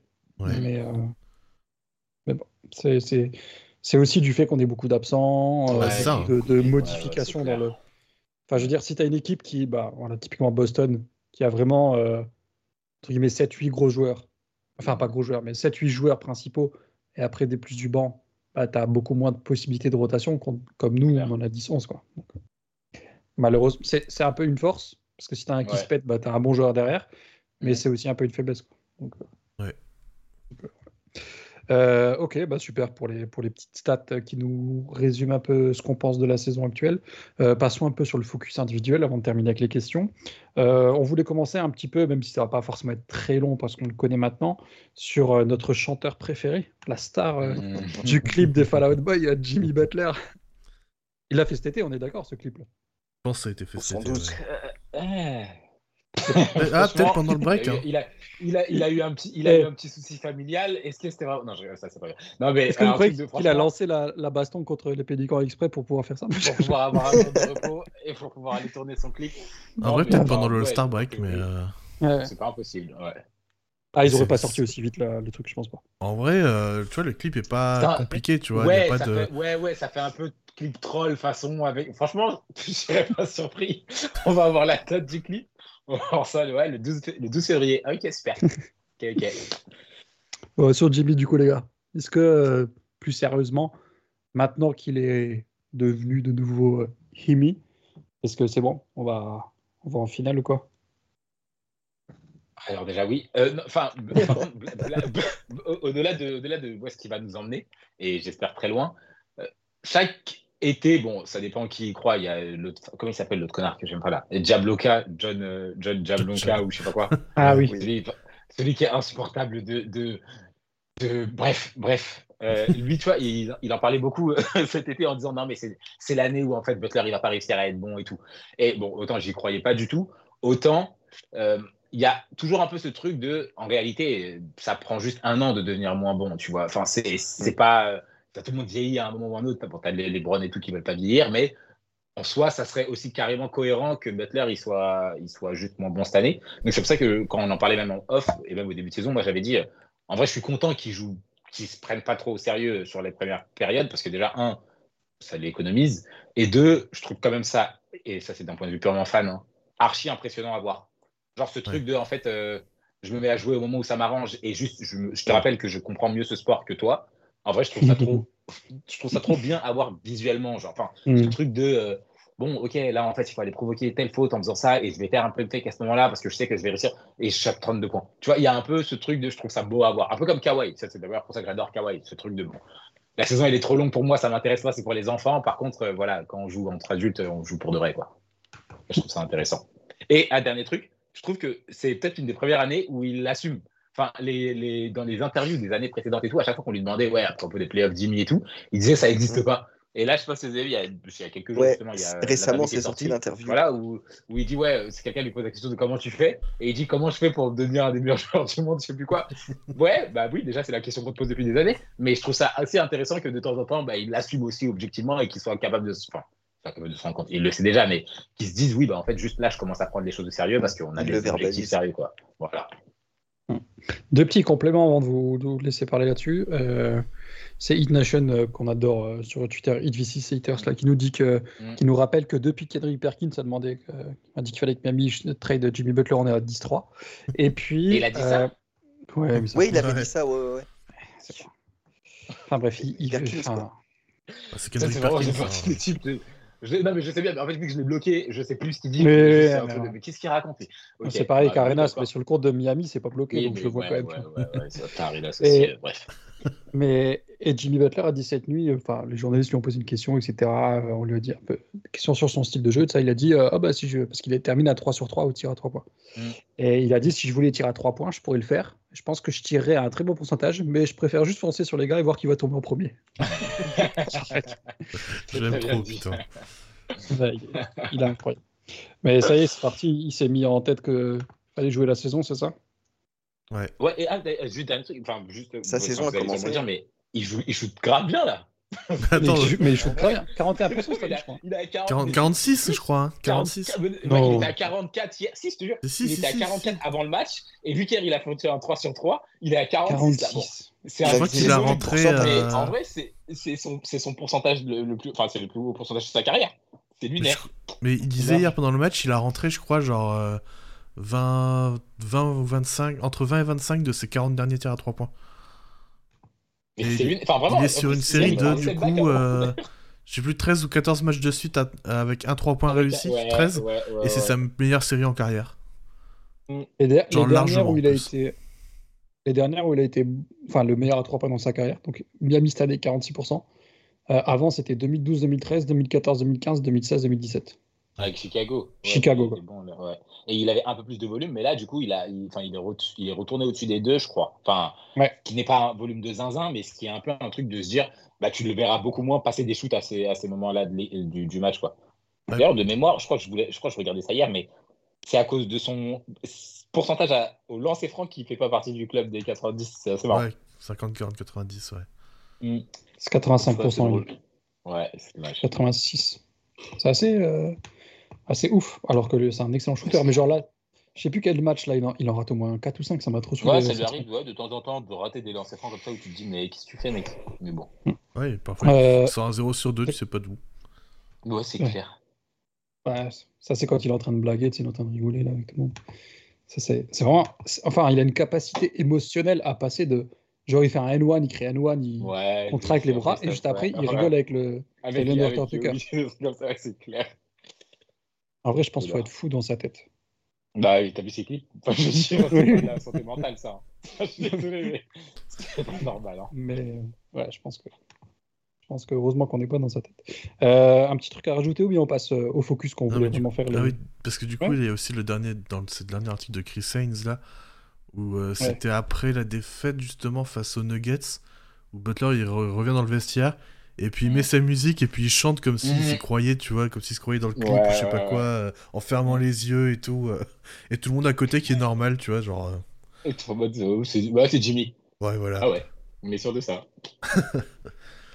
Mais bah, d'ailleurs, je crois que c'est dans la même. c'est- Je crois que c'est justement. euh, je sais pas si c'est dans l'interview ou c'est juste euh, en post-game qu'il dit ça. Mais après la défaite face à Denver, j'ai bien aimé aussi quand, quand il disait bah, ça montre qu'on n'y est pas. Mais et Denver, ils sont à peu près à l'endroit où on a envie d'être en termes de compréhension de leur propre effectif. Et ça, j'ai trouvé que c'était justement une notion intéressante parce que c'est un peu ce qu'on est en train de dire depuis tout à l'heure. Mais Denver, dans l'absolu, bon, oui, ils ont eu Jokic. Jokic, c'est un il est- c'est le, me- le meilleur joueur du monde et tout. Sur le reste de l'effectif, ils ont des très bons joueurs et ils sont bien coachés cette année. Ils n'ont pas l'effectif du siècle. Boston, par exemple, a un bien, un bien meilleur effectif. Par contre, c'est vrai que quand tu vois Denver jouer, tu sais que, en fait, euh, ouais, ça y est, ils se sont compris, ils savent comment, ils savent comment ils jouent et euh, ils savent aussi qu'ils peuvent passer la seconde à tout moment, notamment face aux grosses équipes ou alors une fois qu'ils arrivent en playoff. Ce truc-là, bah, justement, je trouve ça cool que les, les joueurs se disent aussi, ok, certes, on est dans une bonne équipe, enfin, les joueurs, Butler se disent aussi, ok, certes, on est dans une bonne dynamique offensive, enfin, euh, en termes de, de résultats et tout. Par contre, ouais, on est quand même bien conscient de là où ça bloque et de ce qui nous manque, quoi. Non, je suis d'accord. Ouais, c'est outre l'aspect basket, je trouve qu'il y a un truc positif aussi. On est dans une ligue qui est de plus en plus aseptisée, etc. Et ce mec-là qui apporte cette folie, c'est agréable aussi. Vraiment. genre, Ouais. Ah, des fois, tu vas pas être d'accord avec lui, des fois, tu vas être d'accord, mais en attendant, il rapporte un, un peu de fraîcheur. Et ça, c'est agréable. Donc, euh, quand tu vois les déclats de Giannis, etc. De plus en plus, tu vois, c'est chiant. Ouais, de ouf, de ouf. Il est devenu bien chiant d'ailleurs, Yanis. C'est Ouais. bien. Et Bon. Ouais, ouais, non, mais c'est clair. Et, et puis, je veux dire, même en tant que journaliste, en face, ça te fait chier. Mais à mort, mais tu, dois- tu fais toujours. Enfin, vraiment, je, je sais pas, et no offense pour ce joueur, mais je sais pas, c'est comme des joueurs comme Tatum, ils sont trop chiants. Bah oui, comme ça. Brooklyn, t'es trop corporate, c'est un peu. euh, Ouais, ouais, c'est. Ouais. Et puis, je sais pas, tu peux de, PR à chaque fois. quelque. Mais de ouf, putain, C'est ça, que tu ça. regardes les infos. Mec, Faut surtout pas entacher le brand, l'image. Non, mais c'est vraiment la Non, mais- brand, allez, ta gueule. Et tu vois, et tu vois c'est stupide parce que, pour le coup, le Butler, il a pas de problème de brand. Bah, en plus, non, il a, il a mais- construit son, Enfin, il a construit mais- tout sa, son petit truc depuis quelques années. euh. Mais, les joueurs atypiques dans cette ligue, ils ont aucun problème de brand. Hein. T'as qu'à voir Anthony Edwards. Il avait pas encore mis un, il avait pas mis un pied en NBA qu'il avait déjà blâ les contrats parce que tout le monde avait envie de lui faire des interviews. C'est ça. Iverson, il n'y a même pas besoin d'en parler. Enfin, même les joueurs plus Mm. récents. Bah, Jamoret, bon. ok, peut-être qu'il a pris le truc un peu trop. sérieux. Tu veux citer sérieux, aussi ou... non, mais, non, mais parce que déjà, peut-être que lui, il est un peu trop dans son truc. Voilà. Mais globalement, quand il est arrivé au début et qu'il apportait bah, sa folie, sa fraîcheur, que ce soit sur le terrain Mm. ou en dehors, en réalité, ça plaît toujours. Ah, mais c'était la darling de NBA bah, à ses débuts. Mais oui, mais bien sûr, tant que tu fais ça dans le respect des gens, en vrai, ça marche très bien. Mais du coup, on n'est pas obligé d'être juste euh, en prison, quoi. Non. Euh, du coup, passons un petit peu aux nouveaux arrivants. Euh, parlons très vite. Oula, c'était quoi ce bruit Euh, Parlons très vite euh, du coup de Terry Rozier. On a déjà un petit peu mentionné tout ça. Euh, Est-ce que vous êtes quand même conquis par son arrivée ou pas? Alors, Autant moi vous le dire, pour l'instant, je suis très perplexe. Enfin, je pense pas le que joueur de base en a- en plus. bah, en fait, c'est ça. Ouais, j'aime pas le joueur ça. de base et pour l'instant, il me montre pas quelque chose qui me fait changer d'avis, tu vois. Je demande qu'à être convaincu. Mais pour l'instant, ce Ouais. qu'il me montre, il y a l'excuse de il change d'équipe. J'ai une question. C'est euh, quand tu dis, enfin, parce que je, je suis, je peux comprendre à l'absolu, mais quand tu dis il ne peut pas changer d'avis, c'est quoi la vie Parce que est-ce que la vie c'était par rapport à Laurie? Tu vois enfin, Non, non, non, non, non, rien à voir. tu- Rien à voir par rapport à Laurie. ça. gros, En fait, pour moi, c'est juste que. Non, non, c'est Ah, juste que Thierry Rozier, pour moi, c'est un joueur qui, euh, même si les chiffres montrent l'inverse forcément sur les deux dernières années, pour moi, c'est un gars qui a énormément de déchets dans son jeu. Et que, que ce soit en termes de risque, en termes de perte de balles, en termes de, shoot pris, que ce soit qualité du shoot, réussite du shoot, etc., pour moi, il y aura toujours beaucoup de soucis. Alors, les moments où ça va être positif, ça va être incroyable. hein. On a vu ça ce troisième quart-temps. Par contre, la première mi-temps, elle me vénère. et pour l'instant, c'est l'avis que j'ai sur lui. Et peut-être que je suis trop dans le kiff des joueurs qui sont efficaces plutôt qu'un peu fous. Mais j'ai encore du mal à accepter le fait que ben, euh, les deux cartons où tu vas passer à travers, ça va m'énerver. Et ça va pas rattraper Ouais. le côté où après tu vas être positif, tu vois. Ouais, ça, ça, changera pas, je pense. Comme tu dis, en fait, c'est le joueur que c'est. Et Pour moi, il y a des périodes où il va être plus efficace, etc. Mais, bah, les deux dernières années. Et je pense Mais ses bas sont plus que- bas que ses hauts pour l'instant. Euh... je- Eh, le match d'hier, pour moi, c'est vraiment un haut. Tu vois, C'est peut-être aussi pour ça que je suis, enfin, Oui, je suis oui, d'accord oui. avec toi hein, dans l'absolu. C'est plus globalement pour moi quand ça marche. Et donc, il y a où ça. Enfin, soit- que les bas soient plus fréquents, ça pour l'instant c'est possible. Et en fait, je pense que sur son arrivée jusqu'à maintenant, c'est le cas. Mais bon, il vient d'arriver et tout. Par contre, Ouais, je pense que dans ses hauts et dans ce qu'il est capable d'apporter, euh, je sais pas si c'est plus problématique que ses bas pour deux raisons. Un, parce qu'avant on avait Laurie. et que du coup, euh, Oui, oui, on, bien a, sûr. on a mangé en termes de bas, de, de bas, de bas réels, et que deux, c'est ce qu'on disait au moment du trade et tout, c'est que parfois, même euh, bah, ces mauvaises périodes par rapport à ce que tu dis sur le- le- l'efficacité, etc., qui sont réelles, hein, bah, en fait, des fois, on a besoin quand même d'avoir quelqu'un qui attaque l'arceau. Et donc, rien que ça, en fait, par la structure de notre équipe et par les besoins de l'équipe, ces bas, ils sont atténués et ces hauts, ils sont sublimés. Donc, c'est plus euh, l'avis sur le joueur, je pense qu'on a plus ou moins tous le même avec des nuances en termes d'appréciation ou pas. Moi, j'aime pas tant le joueur que ça. À la limite, j'avoue, je m'en fous, je m'en fiche un peu. Par contre, même quand il fait de la merde, bah, en fait, on est déjà un, on est capable de faire de la merde sans lui. Ça, franchement, le hit, il n'y a pas de souci là-dessus. On est capable de s'en sortir euh, sur ce sujet-là. Et puis deux, bah en fait, ouais, il y a des moments où en fait tu vas, tu vas le voir prendre un shoot compliqué, en- un shoot en première intention et tout. Et en fait, tu te dis bah oui, mais à ce moment-là, tu as des personnes qui bougeaient sur le terrain, tout le monde était complètement statique et ça lui avait Mm. donné la balle en tête de raquette en mode bah gros, fais quelque chose comme si c'était euh, Jamal Murray. Bah oui, dans ce cas-là, en fait, il va prendre un shoot complètement ridicule en prenant un step back 3 et tout. Mais un, bah, il l'a pris parce qu'il fallait quelqu'un qui le prenne. Deux, en réalité, il y a des moments où il les mettra et quand il les mettra, bah, ça nous sert bien plus que quand il les rate. Je pense que c'est un peu ça. ce qui joue sur ma clémence envers lui, entre guillemets. Après, je pense que je suis aussi perturbé par le fait qu'il est vraiment pas efficace pour l'instant. Excepté au mm. lancer où il est genre. Euh, mm. Il en a raté que un, je crois, c'est cette nuit. Mais il est vraiment, que ce soit au cercle ou mm. à trois points, il est vraiment pas efficace. Et peut-être que bah, ça me casse encore plus la. Ouais, normal. En fait, j'ai confiance dans ce qu'il va faire, mais ça m'aide pas à avoir confiance ah, immédiatement. Ouais, ouais, ouais, normal. Donc, euh, j'attends de voir un peu, mais enfin, moi, c'est un avis peut-être un peu biaisé et un peu faux. Parce que on peut pas dire que j'ai regardé beaucoup Charlotte, hein, je vais pas vous mentir, mais, mais voilà. Euh, du coup, toi, Quentin, t'étais bien chaud au début? Bah, tu te sens? au dernier podcast, j'avais dit qu'il faisait une plutôt bonne saison et que s'il y avait une cible à pas trop cher, euh, ce serait, ce serait pas mal. Donc, encore une fois, par rapport à Laurie, c'est bien. Bah, en fait, c'est ça. Mais j'ai quand même une question. C'est est-ce que, enfin, un, question... un questionnement que j'ai depuis le début du, enfin, depuis le trade, c'est euh, notamment en playoff, c'est est-ce que, de par son attaque, il va compenser ce que Lowry apportait lui en défense? Parce que mm. ce, qu'on ce que Lowry apportait en défense, déjà, il y avait beaucoup de communication. Et ça, c'est super mm. important dans une défense.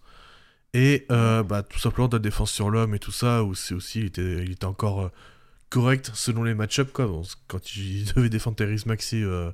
non, mais sur, sur, certains match-ups, l'année dernière, quand il défendait Tatum, c'était pas mal, tu vois il le gênait bien et tout. Il était, enfin, il était vraiment, euh, il était vraiment bon sur lui, quoi.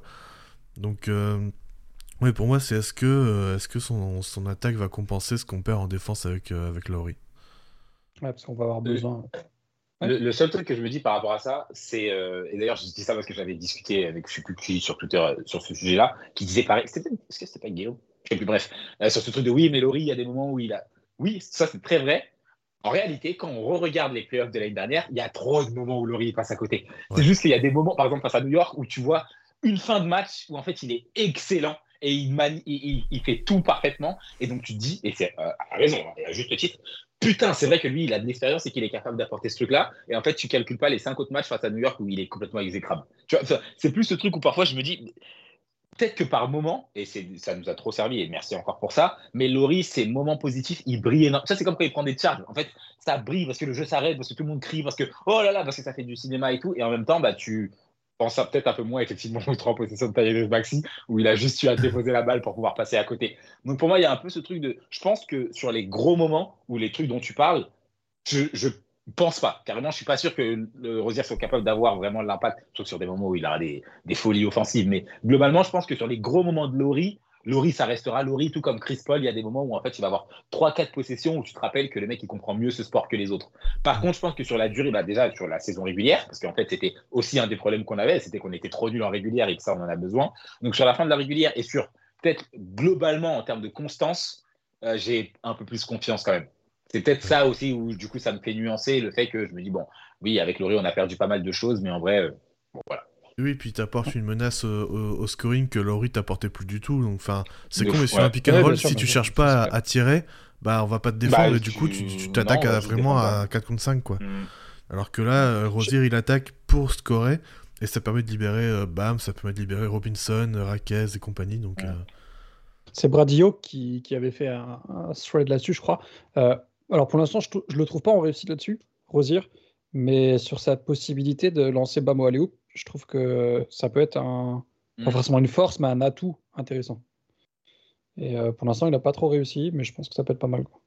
Je crois que, un, euh, enfin, après, je ferme ma gueule, mais un des derniers trucs que j'ai bien aimé aussi avec lui, c'est le côté euh, on l'a vachement fait, d'ailleurs, quand il est venu, et même on en parlait en off, et genre tout et tout, mais il y avait pas, pas mal de réflexions sur ce qu'il est capable de faire avec BAM. Et hier, ça s'est aussi vu, donc ça c'était cool. Je trouve qu'il y a aussi pas mal de moments où en fait on le voit créer pour les autres. Genre hier, il y a pas mal de moments où en fait il fait juste tourner la balle autour du cercle, enfin autour, du, mm. de, de l'arc à trois points de manière assez classique, comme tu es censé le faire quand tu as envie de faire tourner le ballon. Mais en fait, ça, ça fonctionne. Du coup, il y a peut-être un peu moins ce truc de. Ah bah en fait, oui, bah, comme tu dis, on n'a peut-être pas vu assez de love, peut-être pas assez d'aller pour le moment, etc., etc. Et en fait, bah, du coup, il va faire des belles passes à, à, à la raquette, il va faire des belles passes à Caleb, il va faire des belles passes à Duncan. Et globalement, je me dis, avec le temps, et sur ce qu'on est en train de voir jusqu'à maintenant, s'il force un petit peu moins, on ose l'espérer, bah, il y a aussi la possibilité que ça devienne aussi un meneur intéressant pour le reste de l'équipe, et pas juste dans sa connexion avec Bam et dans des pick and roll intéressants. Non, c'est euh, Val, tu as quelque chose à rajouter parce qu'on t'a pas trop entendu là-dessus? Non, je pense que vous avez, euh, je pense que vous avez très très bien fait le tour par rapport à Rosier. Euh, juste pour donner mon impression générale, vu que c'était la, la question départ. Au début, j'étais assez perplexe et indécis, vu que c'est pas non plus un joueur, euh, Mm. un joueur que j'apprécie beaucoup à la base et que je me disais comment est-ce que ça peut fonctionner avec Tyler, notamment la dynamique que tu peux avoir avec les, avec les deux. Bon là, de toute façon, Tyler est absent, donc la question se pose pas vraiment. Faudra voir à terme. Là, de, ce qu'on a vu pour, de le moment, je suis pas encore totalement convaincu, mais euh, je me dis qu'on peut à terme avoir un, profil intéressant qui, qui, comment dire, là où par rapport à ce que, par rapport ça m'a souligné, le fait qu'il peut grandir dans un, dans un rôle de, de, on va être de, meneur pour le dire simplement, où il fait où il fait participer un peu tout le monde, tout en ayant à côté cette, cette capacité de, de simplement juste en fait d'aller marquer euh, des paniers un petit peu de, d'être ce joueur un peu get buckets pour le dire comme ça, et d'avoir ce bon mix qu'on avait finalement pas tant qu'on n'avait pas tant que ça parce que bah, finalement quand tu prends depuis le début de l'ère Jimmy en fait les postes 1 c'est quand même beaucoup des c'est quand même beaucoup des combo guards qui sont pas vraiment des purs meneurs. On a eu Nunn le, le on a, en fait, on a eu, on a eu Lauri et Dragic comme vrais, comme meneurs généralement. Et à, côté de ça, bon, on a eu que des, que des joueurs qui étaient plutôt des scoreurs mis en poste 1 et le, la on leur demandait pas grand chose à la création. Donc finalement, moi, ce que j'attends de Terry, c'est qu'on a, c'est qu'ils, ouais, c'est se mettent dans cet équilibre-là et qu'on, et qu'on arrive, qu'on arrive au mois d'avril avec un, avec un poste 1 relativement solide offensivement, parce que de toute façon, défensivement, c'est pas là où on l'attend. Puis on a recruté un autre joueur qui, qui aura, qui aura sûrement beaucoup, beaucoup de travail à ce niveau-là. Euh, du coup, l'autre joueur qu'on a recruté, parlons un petit peu de, de Delon Wright, frère de Dorel Wright, qui est passé aussi du côté de Miami, si vous connaissez. Mm. Euh, je sais pas quel âge ils ont d'écart, mais parce que quand même un sacré Dylan écart, White, je je crois qu'il a 30 ou 31 là. Delon, ouais, ouais, ouais, mais genre Ouais, son Dylan, frère, il a 31, son frère, je sais pas quel âge il a. frère, il a, pas mal attendez que je d'écart. regarde, Dorel. 38. Ouais, ouais, bon, ça Ah ouais, quand même. Il a que Mais parce que 38. Delon- Dorel White, j'ai l'impression que genre il avait joué chez nous il y a, il y a 43 ans. Tu vois. mais, euh, mais bon, 38 ans, mais il a arrêté de jouer quand? Il a arrêté en 2000. Ah putain. il a arrêté tôt du coup. hein. Ah non, en fait, il a arrêté tôt la NBA, c'est pour ça. C'est parce qu'après, il est parti autre part, il est parti en Chine. et tout. Mm. Ok. Ouais, Ok, ok. ok. Ok. Ouais, donc euh, Delon Wright, du coup, qui nous a rejoint de, de- en provenance de Washington. Euh, trois petits matchs, enfin vraiment un match contre Sacramento. Euh, je sais pas vous, moi j'adore, mais est-ce qu'il a une place dans le roster? Je sais pas. Mais j'adore. Je- Quand il je est voulais- terrain, j'adore. Je voulais déjà le récupérer à la deadline, même déjà l'été Ouais. dernier. Euh, C'était une des Mhm. cibles que je, que je m'étais noté. Et euh, ouais, c'est le genre de profil, euh, bah, c'est ton meneur backup, euh, enfin c'est le profil de meneur backup qui euh, prend pas beaucoup de ballons, qui est capable de rentrer quelques trois points, qui défend très très bien et qui, euh, ouais, qui va attaquer des close-out, qui va savoir faire la bonne passe. Enfin voilà, c'est euh, genre de meneur de seconde unit assez propre. C'est la justesse. Ouais, ça, et sur le, bon, le seul match qu'il a vraiment joué, c'est c'est tout ce qu'il a montré, quoi. Il était très très bon contre Sacramento. Est-ce que vous le voyez intégrer la rotation ou pas? Parce que moi, en fait, pour moi, c'est ça le problème. C'est qu'il n'aura pas de place, mais s'il a une place, il sera bon. Je sais, franchement, euh, et c'est tellement, tellement un joueur que Spose va kiffer que je me Ouais. fais assez peu de doute. En fait, je me dis vraiment que c'est. Tu vois, tout ce qu'on est en train de dire sur Terry Rozier depuis tout à l'heure, si ses craintes, ses doutes et ses manquements se confirment en playoff, euh, Wright, il va jouer. C'est sûr et certain. Mais Il- c'est il a- certain. Il a fait Ils sont complètement un- opposés, c'est Mais, non, mais, mais ils ont, en fait, c'est ça. Ils ont tellement pas le même style de jeu. Et surtout, comme vous dites depuis tout à l'heure, Wright, il est tellement propre et tellement juste et tellement juste. euh, je fais pas de, je fais pas de fioriture. Que du coup, premier match, et d'ailleurs, quand il. Enfin, justement, j'avais été sur- enfin, surpris. Surpris en même, pas tant, en même temps, pas tant que ça, où je sais plus qui fait un excellent match en même temps. Bah, ça doit être Bam, justement. Et t'as. Euh, Spo qui dit ouais non mais en fait l'homme du match c'est Wright parce que juste bah en fait il a fait des excellentes passes il a pas perdu de ballon il a été propre il a défendu comme un bavon et ça bah c'est trop le type de truc où en fait Spo, il est capable de, te faire monter devant les autres sur la rotation juste parce qu'en fait, il a l'impression que tu défends bien et que tu, tu joues juste. D'ailleurs, c'est un peu comme parfois on voyait, on disait les, les années précédentes, euh, ouais, Caleb, il fait partie de ceux qui ont craqué la rotation de Spolstra juste parce que Spolstra lui fait confiance. En vrai, Wright, c'est des joueurs euh, en qui Spo, il a vachement confiance, je trouve.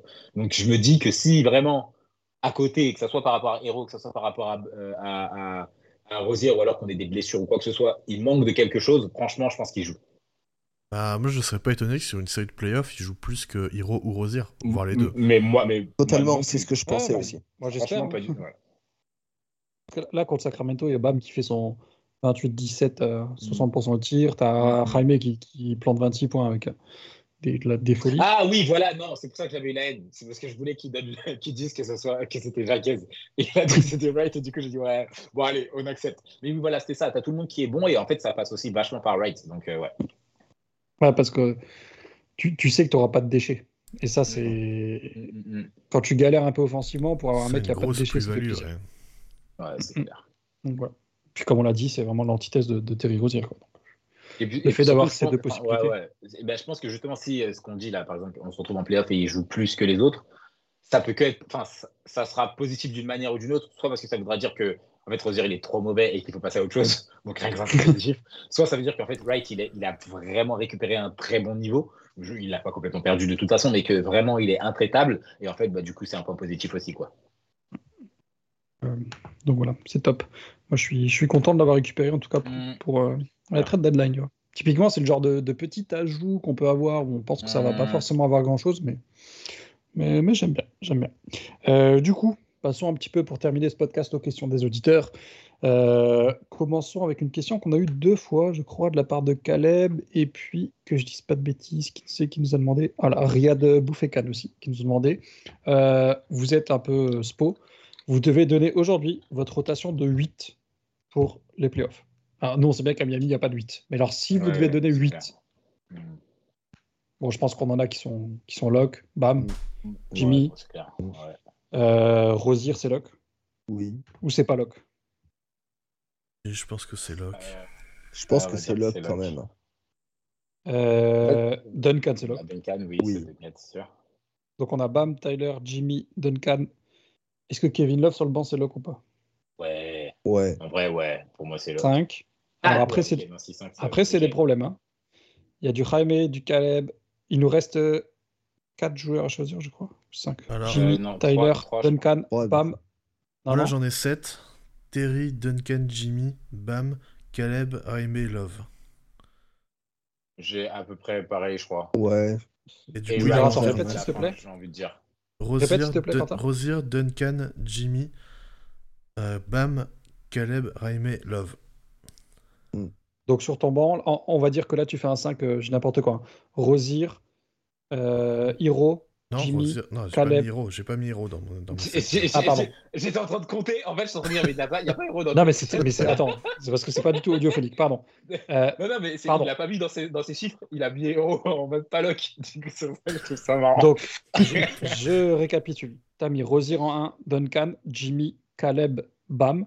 Alors, Et je- sur le banc, Justement, en fait, je me demandais, je me demandais qui je mettais en 4. Est-ce que je mettais Love? Est-ce que je mettais Caleb? Mais bon, à la limite, ça, on s'en fout, c'est le problème de peu Spo. importe. Mm. Et du coup sur le banc, t'as Love et Haywood, c'est ça pour l'instant? Ouais, Aïe, et Et du coup, et du coup, bah ouais, je pense que je mets Hiro, hein. Quand même. Et donc pas de pas d'Ice Smith. Non. Ice Smith, j'ai un peu parfois du mal. euh, parce que, enfin, c'est en attaque en fait. C'est tout le problème. C'est ça. C'est que t'attaques à 4 contre 5 avec lui parfois. Ouais. Alors oui, quand il met ses 15 points avec ses tirs à 3 points, bah oui, il punit la défense, mais n'empêche que quand il est là, le spacing ça, est ça parfois. arrive qu'une euh, fois, quoi. Ouais, et puis c'est le, le spacing est parfois assez euh, exécrable quand il est là, quoi. Donc euh, Et pas de Josh.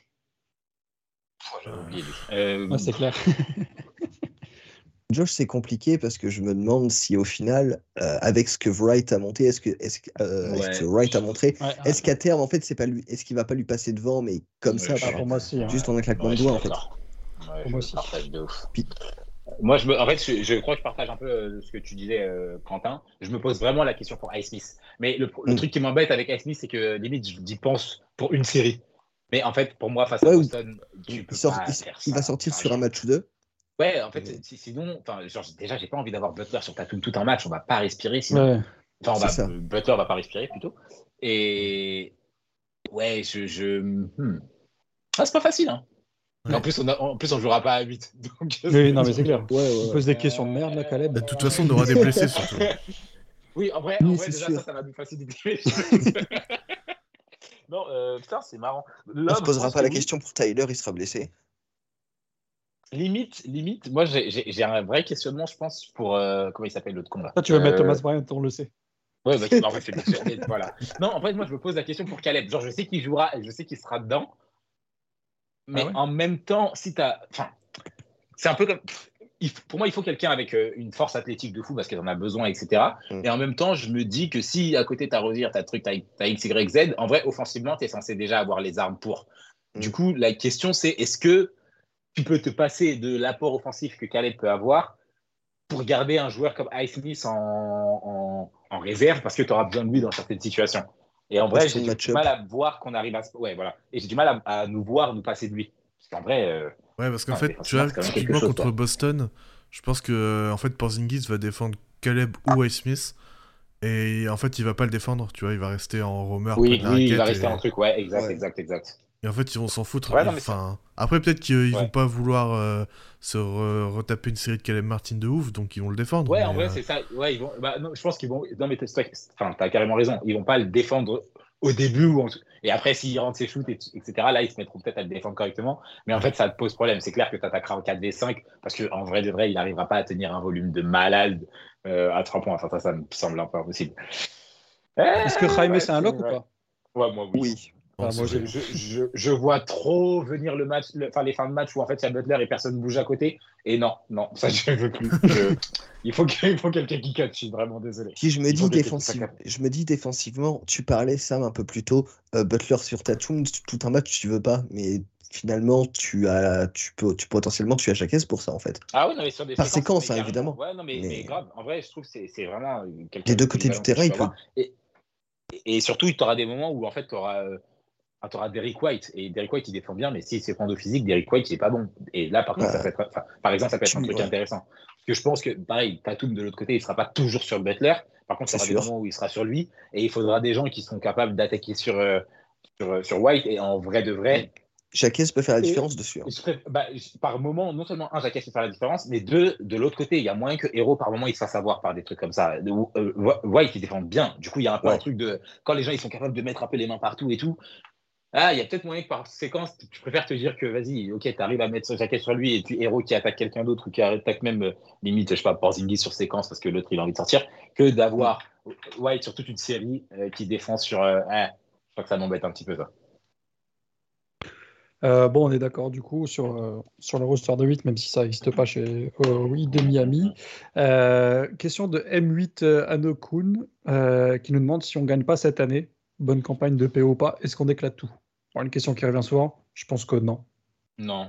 Non, ça Ça éclate pas tout, non. Il y a moyen que ce Ouais, soit l'été où Hiro fasse ses valises, par, par contre. Ouais, voilà. Ça, Ah oui, ça va. Et ça c'est déjà peu importe, plus peu importe s'il y a une star disponible ou pas d'ailleurs. hein, c'est... Ça Ouais. peut être contre des Oui. role-players, ça peut être euh, ouais, Mm. pour équilibrer l'effectif, des trucs comme ça. quoi. Euh, du coup, Barbecue Chicken nous demande honnêtement, faudrait trade Hero Non, pour l'équipe financière du roster, ce serait mieux. Pas que financier. Oui. oui, réponse Avec tout ce qu'on a dit avant, ouais. Euh, du coup, Tata One Euh, juste pour revenir là-dessus, en- juste pour revenir là-dessus, après pour l'équilibre Oui, financier, c'est quand même euh, pas si simple parce que du coup, euh, Ouais. si tu dois dire à une équipe encaisse le contrat de héros dans ton cap, l'équipe elle va dire bah donne-nous un tour de draft parce qu'on n'a pas envie. Donc faut, faut aussi se séparer d'assets. Donc euh, En fait, bah, en fait, ça va dépendre de ses playoffs. Ouais. Enfin, je trouve euh, globalement, tu sais, il peut- Mm. vu que dans la question c'était peu importe si on va loin ou pas, bah, si on gagne pas et qu'il fait des playoffs de fou, euh, peut-être que ça éclate, que ça éclate pas ou en tout cas ça éclate plus facilement euh, dans le sens où tu peux te passer de héros plus tranquillement. Par contre, euh, ouais, s'il fait de la merde et qu'on est encore pas bon, bah là tu dois en séparer et tu dois lâcher des assets en même temps, quoi. Euh, Non, euh, mais par, mais par Oui. contre, globalement, pour la question, je pense que le fait d'avoir, euh, je sais pas si c'est de la chance ou quoi, mais d'a- d'avoir euh, Jacques plus euh, Jovic, ça fait que non, l'équipe elle est peut-être beaucoup moins dans cette optique de tout éclater. Déjà parce qu'il n'y a pas un milliard de tours de draft à disposition. Ensuite parce que bah, en vrai c'est deux, jeunes joueurs sur lesquels tu peux t'appuyer et que bah, avoir un le beurre et l'argent du, du beurre marche assez réellement, assez rarement pardon, mais avoir un une deuxième partie de, de, je sais pas, de vie du hit qui est axée autour de Bam, euh, Jacques Jovic, voire même peut-être encore Hero Sida, on en sait rien, on verra. En vrai, c'est un corps qui est intéressant. C'est pas un truc où tu dis putain, c'est absolument dramatique, il faut tanker ou alors il faut tout détruire et tout. Non, tu as toujours ton LNBA et tu as des joueurs intéressants à côté, donc euh, ça m'étonnerait que ça éclate tout. On est moins dans cette, dans cette position qu'on a pu l'être il y a quelques années, je pense. Euh, Tatawa nous demande sur une série en 7, j'ai peur que les Celtics abusent des switches avec Porzingis, mais je pense que c'est Porzingis, pour, nous faire payer, pour nous faire payer notre manque de taille. Euh, comment on pourrait faire pour le défendre, enfin pour défendre tout ça, d'après vous? Après, il a dit entre parenthèses, évidemment, hit en 6, mais bon. Alors déjà, évidemment, hit en 5, pour commencer. Déjà. un peu de respect. Euh, deuxièmement, on n'aura pas à le défendre, il sera sûrement blessé. Voilà, écoute. ça, ça, ça, ça- en vrai, ça serait bien, mais... euh, Ouais, ce serait bien mais- pour nous. Mais j'y crois peu. En, que- en vrai, ouais, j'y crois peu. En vrai, comme par hasard, là, il a- ça a l'air d'être la saison où, vas-y, Voilà. ça joue. hein. Comme, comme par Euh, hasard, il arrive à Boston, ça va mieux. non, c'est terrible. Par contre, oui, en vrai, c'est ce que Boston va faire. hein. Ils, vont, bah, Bah ils oui. vont jouer sur sa taille, ils vont jouer sur son shoot, ils vont forcer quelqu'un à sortir. Est-ce que ça sera bas? Bon, ça m'étonnerait parce qu'on aura trop de problèmes si ça se passe, mais ils vont, Ouais. sor- ils vont forcer quelqu'un à sortir tout le temps et donc il faudra soit compter sur une adresse qui descend, soit euh, être capable de les punir autrement. Et oui, c'est c'est justement tout le problème que pose Boston aujourd'hui en réalité. C'est que vu leur diversité offensive, le fait que Porzingis soit capable d'être un réel relais, que ce soit en termes de création ou en termes de shoot euh, en tant que spacer, c'est vraiment la merde. Mm. Parce que par exemple, Même le poste, contre- euh, le- bah, Ouais, parce qu'en vrai, il pourrait, faire du, il pourrait faire du Lopez 2021 sur Nuggle aussi. hein. Et, et- et rien que Lopez 2021, bah, on n'a pas respiré. Hein. C'est ça, Genre, exactement. On n'en pouvait pas grand-chose. Donc ouais, oui, euh, on va, on va avoir ces problèmes-là, c'est clair. Faudra voir, mais euh, en fait, on en parlait sur le Discord tout à l'heure. On est meilleur que l'année dernière, Ouais. mais Boston est bien meilleur que Bien. Boston est bien meilleur. Ouais, ouais, c'est clair. C'est ça qui est chiant. C'est- qu'on ne peut pas juste se dire on est meilleur, donc on peut faire mieux. Bah, Mm, les autres seront bien meilleurs aussi. ouais, c'est clair. Euh, donc euh, désolé, on n'a pas de réponse, Tatawan. euh, Tato nous demande si Miami veut aller loin, est-ce que ça passerait pas par Hiro en sixième homme et Duncan titulaire? Oui.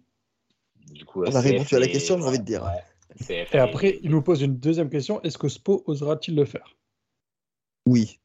Ouais. En vrai, en, en playoff, En pense. oui. playoff, il y a Ouais, moyen. en, ouais. SR, en SR, c'est compliqué parce que tu as plein, ouais. de- t'as plein d'en- d'enjeux mineurs et tout, et du ouais, management. Mais en playoff, il a, il a jamais hésité en playoff. Je, Oui, je pense pas, oui, non, je pense de pas que ça va de commencer cette année, tu vois. Ouais, et puis surtout, en fait, si, si ça arrive en playoff, c'est que vraiment l'autre est pas bon. Donc, en fait, Ouais. au bout d'un moment, ça sera, ça sera même pas une affaire de politique, ça sera juste, bah, faut le meilleur sur le terrain, quoi. C'est comme ça. euh, on, a, on a trade pour Rosier, euh, on a lâché des pics pour lui. Si Wright est meilleur, bah, Wright jouera. Là, ça sera un peu pareil, je pense. Euh, Riyad Boufkan nous demandait aussi une seconde question c'est quelle est la pire match-up qu'on peut taper au premier tour? Boston. Boston. Ouais, c'est Boston. Hein. Ouais. Les Cavs, ça peut être chiant aussi. Ouais, vu la taille qu'ils ont aussi. vrai, ouais. Pour moi, c'est vraiment Boston après. Ouais, c'est Boston et le- Ouais, Boston. Milwaukee, vous le voyez vraiment comme un truc hyper chiant ou genre normal comme d'hab Bah, En vrai, comme Pas, pas plus chiant que Boston, en fait. Donc, je- puis, j'ai Ouais. pas. Puis, puis bon, ils sont de. Ils sont Doc Rivers donc en coach, donc vas-y, en fait, ça passe. En vrai, je, globalement, je- franchement, je, je- ils font, je trouve qu'ils font pas peur. Après, on Ouais, C'est ça, peur c'est la non même plus, impression. Donc voilà. Par contre, euh, bah, ça, je trouve que ça dépend vraiment comment la série se passe. C'est-à-dire que on a déjà vu des séries se baser uniquement sur le star power. Ce serait ni la première ni la dernière. Et en vrai, ça, t'as pas besoin d'avoir un bon Doc Rivers pour ça. T'as juste besoin d'avoir un Lillard qui a envie de gagner pour de vrai et un Yannis qui est injouable. Et en vrai, je serais pas non plus surpris qu'on perde une série comme ça. Bon, déjà, Totalement. je suis pas surpris, ils sont bien meilleurs que nous, donc voilà. Mais au-delà de ça, tu vois, ça serait, je serais pas. Ça peut être zéro tactiquement, ça peut même être zéro globalement techniquement, mais tu peux la perdre au, au Star Power. Là où, Mhm. par exemple, j'ai un peu moins ce risque avec les Cavs. Les Cavs, j'ai l'impression que vraiment, Ouais. tactiquement, ça peut nous poser problème, la taille, ça peut nous poser problème et tout, mais globalement, leur Star Power me le fait moins peur, donc je me dis que ça peut se régler globalement. Mm. Ça peut se régler euh, dans, dans, dans l'ensemble, quoi. Euh, Caleb nous demande encore d'autres choses, notamment qui se dévoue pour aller péter le tibia de Tyler Hero. Ah oui, c'est vrai. C'est- bon. Ouais. On, a, on a un insider qui est en train d'essayer de choper son accrède. Ouais. Voilà. Je suis sur le dos. Je suis sur le dos. Sur le dos. Euh, il nous demande aussi comment battre Boston, sachant qu'on a le droit qu'à un élément surréaliste chacun. Un élément surréaliste. Ouais. euh, Flinguer pour Zingis, ça compte? En vrai, c'est surréaliste, mais je pense que si Porzingis n'est pas là, ça dégage. Hein. Voilà. hein. Ouais. Euh, je sais pas dans quelle mesure c'est irréaliste. Un truc au pied, là. Ouais, ça ah, En gros, Le moi, Butler, plantaire, comme l'année dernière, on sort. Je sais pas si, à quel pareil, je sais pas si c'est vraiment irréaliste, parce qu'en vrai, c'est des choses qu'il est capable de faire. Mais pour moi, si Butler il est vraiment capable de jouer comme l'année dernière, avec le reste de l'équipe et tout, euh, ça se tente. Maintenant, euh, vas-y, lâcher des matchs à 56 points, ça se voit pas tous les ans non plus, quoi. Donc, euh, Si bam, il, il- genre incroyable. ah oui, ou alors un excès- Ouais, ouais, ouais. Ouais, genre ça, ce serait un truc un peu surréaliste quoi. Ouais. En On dit pas que sur- voilà. Sur 1000, c'est quasiment impossible, mais. Non, mais ouais, en gros, que juste que le meilleur joueur de la, de la série soit, soit à Miami. Mais genre, euh, pas largement dans le sens grosse domination, mais juste le meilleur joueur de la série, là, à Miami, bah, pour moi, c'est carrément jouable. Euh, il nous demande si on tape Milwaukee, peu importe le tour, considérez-vous que la, post-saison est réussie? Euh, Ce sera Ça dépend, bon ça début. dépend à quel tour. Si c'est au premier Ouais, tour, Alors, ouais. genre, bon. ouais, moi je pense que si on, on les tape au premier tour et qu'après on se fait fumer par Cleveland ou quoi, je- ça me saoule quoi. Ah, Ouais. euh, ça te Ça, je suis d'accord. ça te Ça me saoule, saoulerait, ben, Ah je oui, serais pas genre carrément. satisfait. quoi. Ah oui, moi, mais c'est pour ça que je dis, euh, en vrai, si on sort, il- enfin, on sort tôt, euh, non. On les sort au premier tour, on perd au deuxième, euh, non. Moi, pour moi, ça reste bof. Je me permets de changer. Est-ce que si on tape Boston, quel que soit le tour, c'est réussi Ouais. Ouais, Pour moi, ouais, ouais.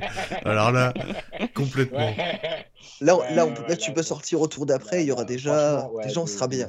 Euh, Ouais, de ouf, de On s'en de fout parce qu'on est tellement dans leur tête que ce serait déjà rien. Ouais, ça, ouais, ça vrai, sur l'été. J'avoue que là, ça fait très euh, ce qu'ils nous répètent tout le temps du style Ouais, votre championnat, c'est de nous battre. Mais gros, ouais. Ouais, parce que si on vous bat, mais- vous n'êtes pas champion. Vous n'êtes pas champion. Et en vrai, est-ce que c'est pas ça le vrai championnat? Bah, c'est ça. ouais. Moi, je vois ça Non, comme une fait, vraie victoire. tellement- Pour moi, ça compte dans Non, mon c'est clair. Et puis, ils sont tellement favoris cette année que franchement. Ouais. Ouais, ouais, non, cette année, il faut. Là, là, là je, je suis partant. On se souviendra un peu nous, comme quoi on a tapé les, les Celtics. les favoris. clair. Voilà. Et puis surtout, en plus, vraiment, il y a un autre truc, c'est que je pense vraiment que si Boston sort, je suis hyper OK avec tous les gagnants. Franchement, Denver, Clippers, euh, OKC, Minnesota, même les Bucks, franchement, rien à foutre. Juste, si c'est pas Boston cette année. Minnesota, bof, ils ont- mais Ouf. Ouais, Minnesota, moi j'aime bien Edwards. Donc en fait, bon, j'aime Ouais, pas mais- globalement, mais. Ouais, mais tu sais ce qu'ils vont, tu sais ce qu'ils vont dire, tu sais ce qu'ils Oui, vont oui, je suis d'accord, je suis d'accord, je suis d'accord, je suis d'accord, je suis d'accord. Ouais, on a gagné avant vous. Eh, ta- Ouais, ouais. mais, mais, c'était pas Boston. Donc déjà, ouais, ce Non, mais déjà, c'est une victoire, c'est sûr. Oui, voilà. Non, mais euh, je pense vraiment qu'ils sortent, moi ça me bat. C'est. Allez. Euh, Elway nous demande euh, Eri- euh, Hero et Rosier embouteillage sur le bas court. Si on doit trade un des deux, c'est lequel? Ben, On a répondu Hero. On a répondu. Euh, Delon White, c'est pour du moyen, long terme ou court terme? Allez, il est en buyout au minimum, donc. Euh... Ouais. à Moi, voir ce mais que je ça pense va que donner cet c'est le été. mec qu'on peut signer cet été. Quoi. Ouais. À moyen Ouais, je terme, pense- ça peut se ouais, faire. hein. Pour moi ça, moi, ça ressemble au type de. Bah, un peu comme on le fait tout le temps, genre un joueur en buyout qu'on va re-signer au moins un an après. C'est Et ça. après, on Ouais. verra ce que ça donne, quoi. Et puis, après, il nous a demandé notre rotation pour les playoffs, donc ça, on a déjà répondu. Et puis, dernière question, Bamade Bayostan Account nous demande, je pense qu'elle est préparée pour Quentin, celle-ci, un trade de Tyler Hero contre Winslow en sexe et honnête, non? Ah oui. Bah, moi j'aimerais bien, mais bon, faudrait que Winslow ait un contrat NBA, quoi. Et je suis pas Il sûr a dit, que- on peut même donner des pics si vous voulez. Ah oui. Ouais, ça donne vraiment. Mec, en fait, c'est lui qu'on va envoyer pour taper Tyler. Il a Attends, parce qu'en fait, je suis, je suis même pas sûr que Winslow est. je- Parce que je crois qu'il Je me demande s'il avait pas signé un 10-day il est en contract. J'allais demander, et Ouais, je sais pas ce qui devient. En fait, euh, il était en, en Le G-League avec, euh, avec euh, les Raptors, et je crois qu'il a signé un 10-day. Mais euh, à vérifier. Ouais, si, c'est ça, non, hein, 10-day, non, non. Ouais. Non, non. Je. J'aime bien, hein, merci pour tout. mais Bah, c'est compliqué, là. Tyler, Ouais, il a là, c'est. c'est- c'est- Ouais, non, faut peut-être pas déconner. Ça restera notre fils. Ça restera notre Ouais, fils à jamais. Putain, c'est vraiment Bien dit, monsieur. faire, Mais bon. Euh, du coup, pour terminer, les cinq prochains matchs Pistons, euh, chez les Mavs, chez le Thunder, à domicile contre Wizards et Nuggets. Je vous Ça donne en mille bon combien test. Ça va être un bon test. Ouais. Moi, je dis un 2 sur 3, ça. Un 2 Sachant sur que 5. le. On est en back to. Ah, Hmm. Ah non, on est en back to back sur le Dallas, Dallas, Dallas OKC. OKC. Ouais. What Ça, c'est une défaite certaine, peut-être deux. Ouais, ouais. Ouais. Vas-y, moi je dis Ah. 3 sur 5 quand même parce qu'on est en bonne Ah ouais mais ça va être chaud. Ça Moi, je va dis être 2 chaud. sur 5. Attends, re- re- redis, redis les 5, s'il te plaît. Alors, il y a d'abord euh, Détroit chez nous, 3. dans deux Ouais. jours. Après, à Dallas, à OKC en back-to-back. Et après, on revient chez nous, Washington et Denver. Eh.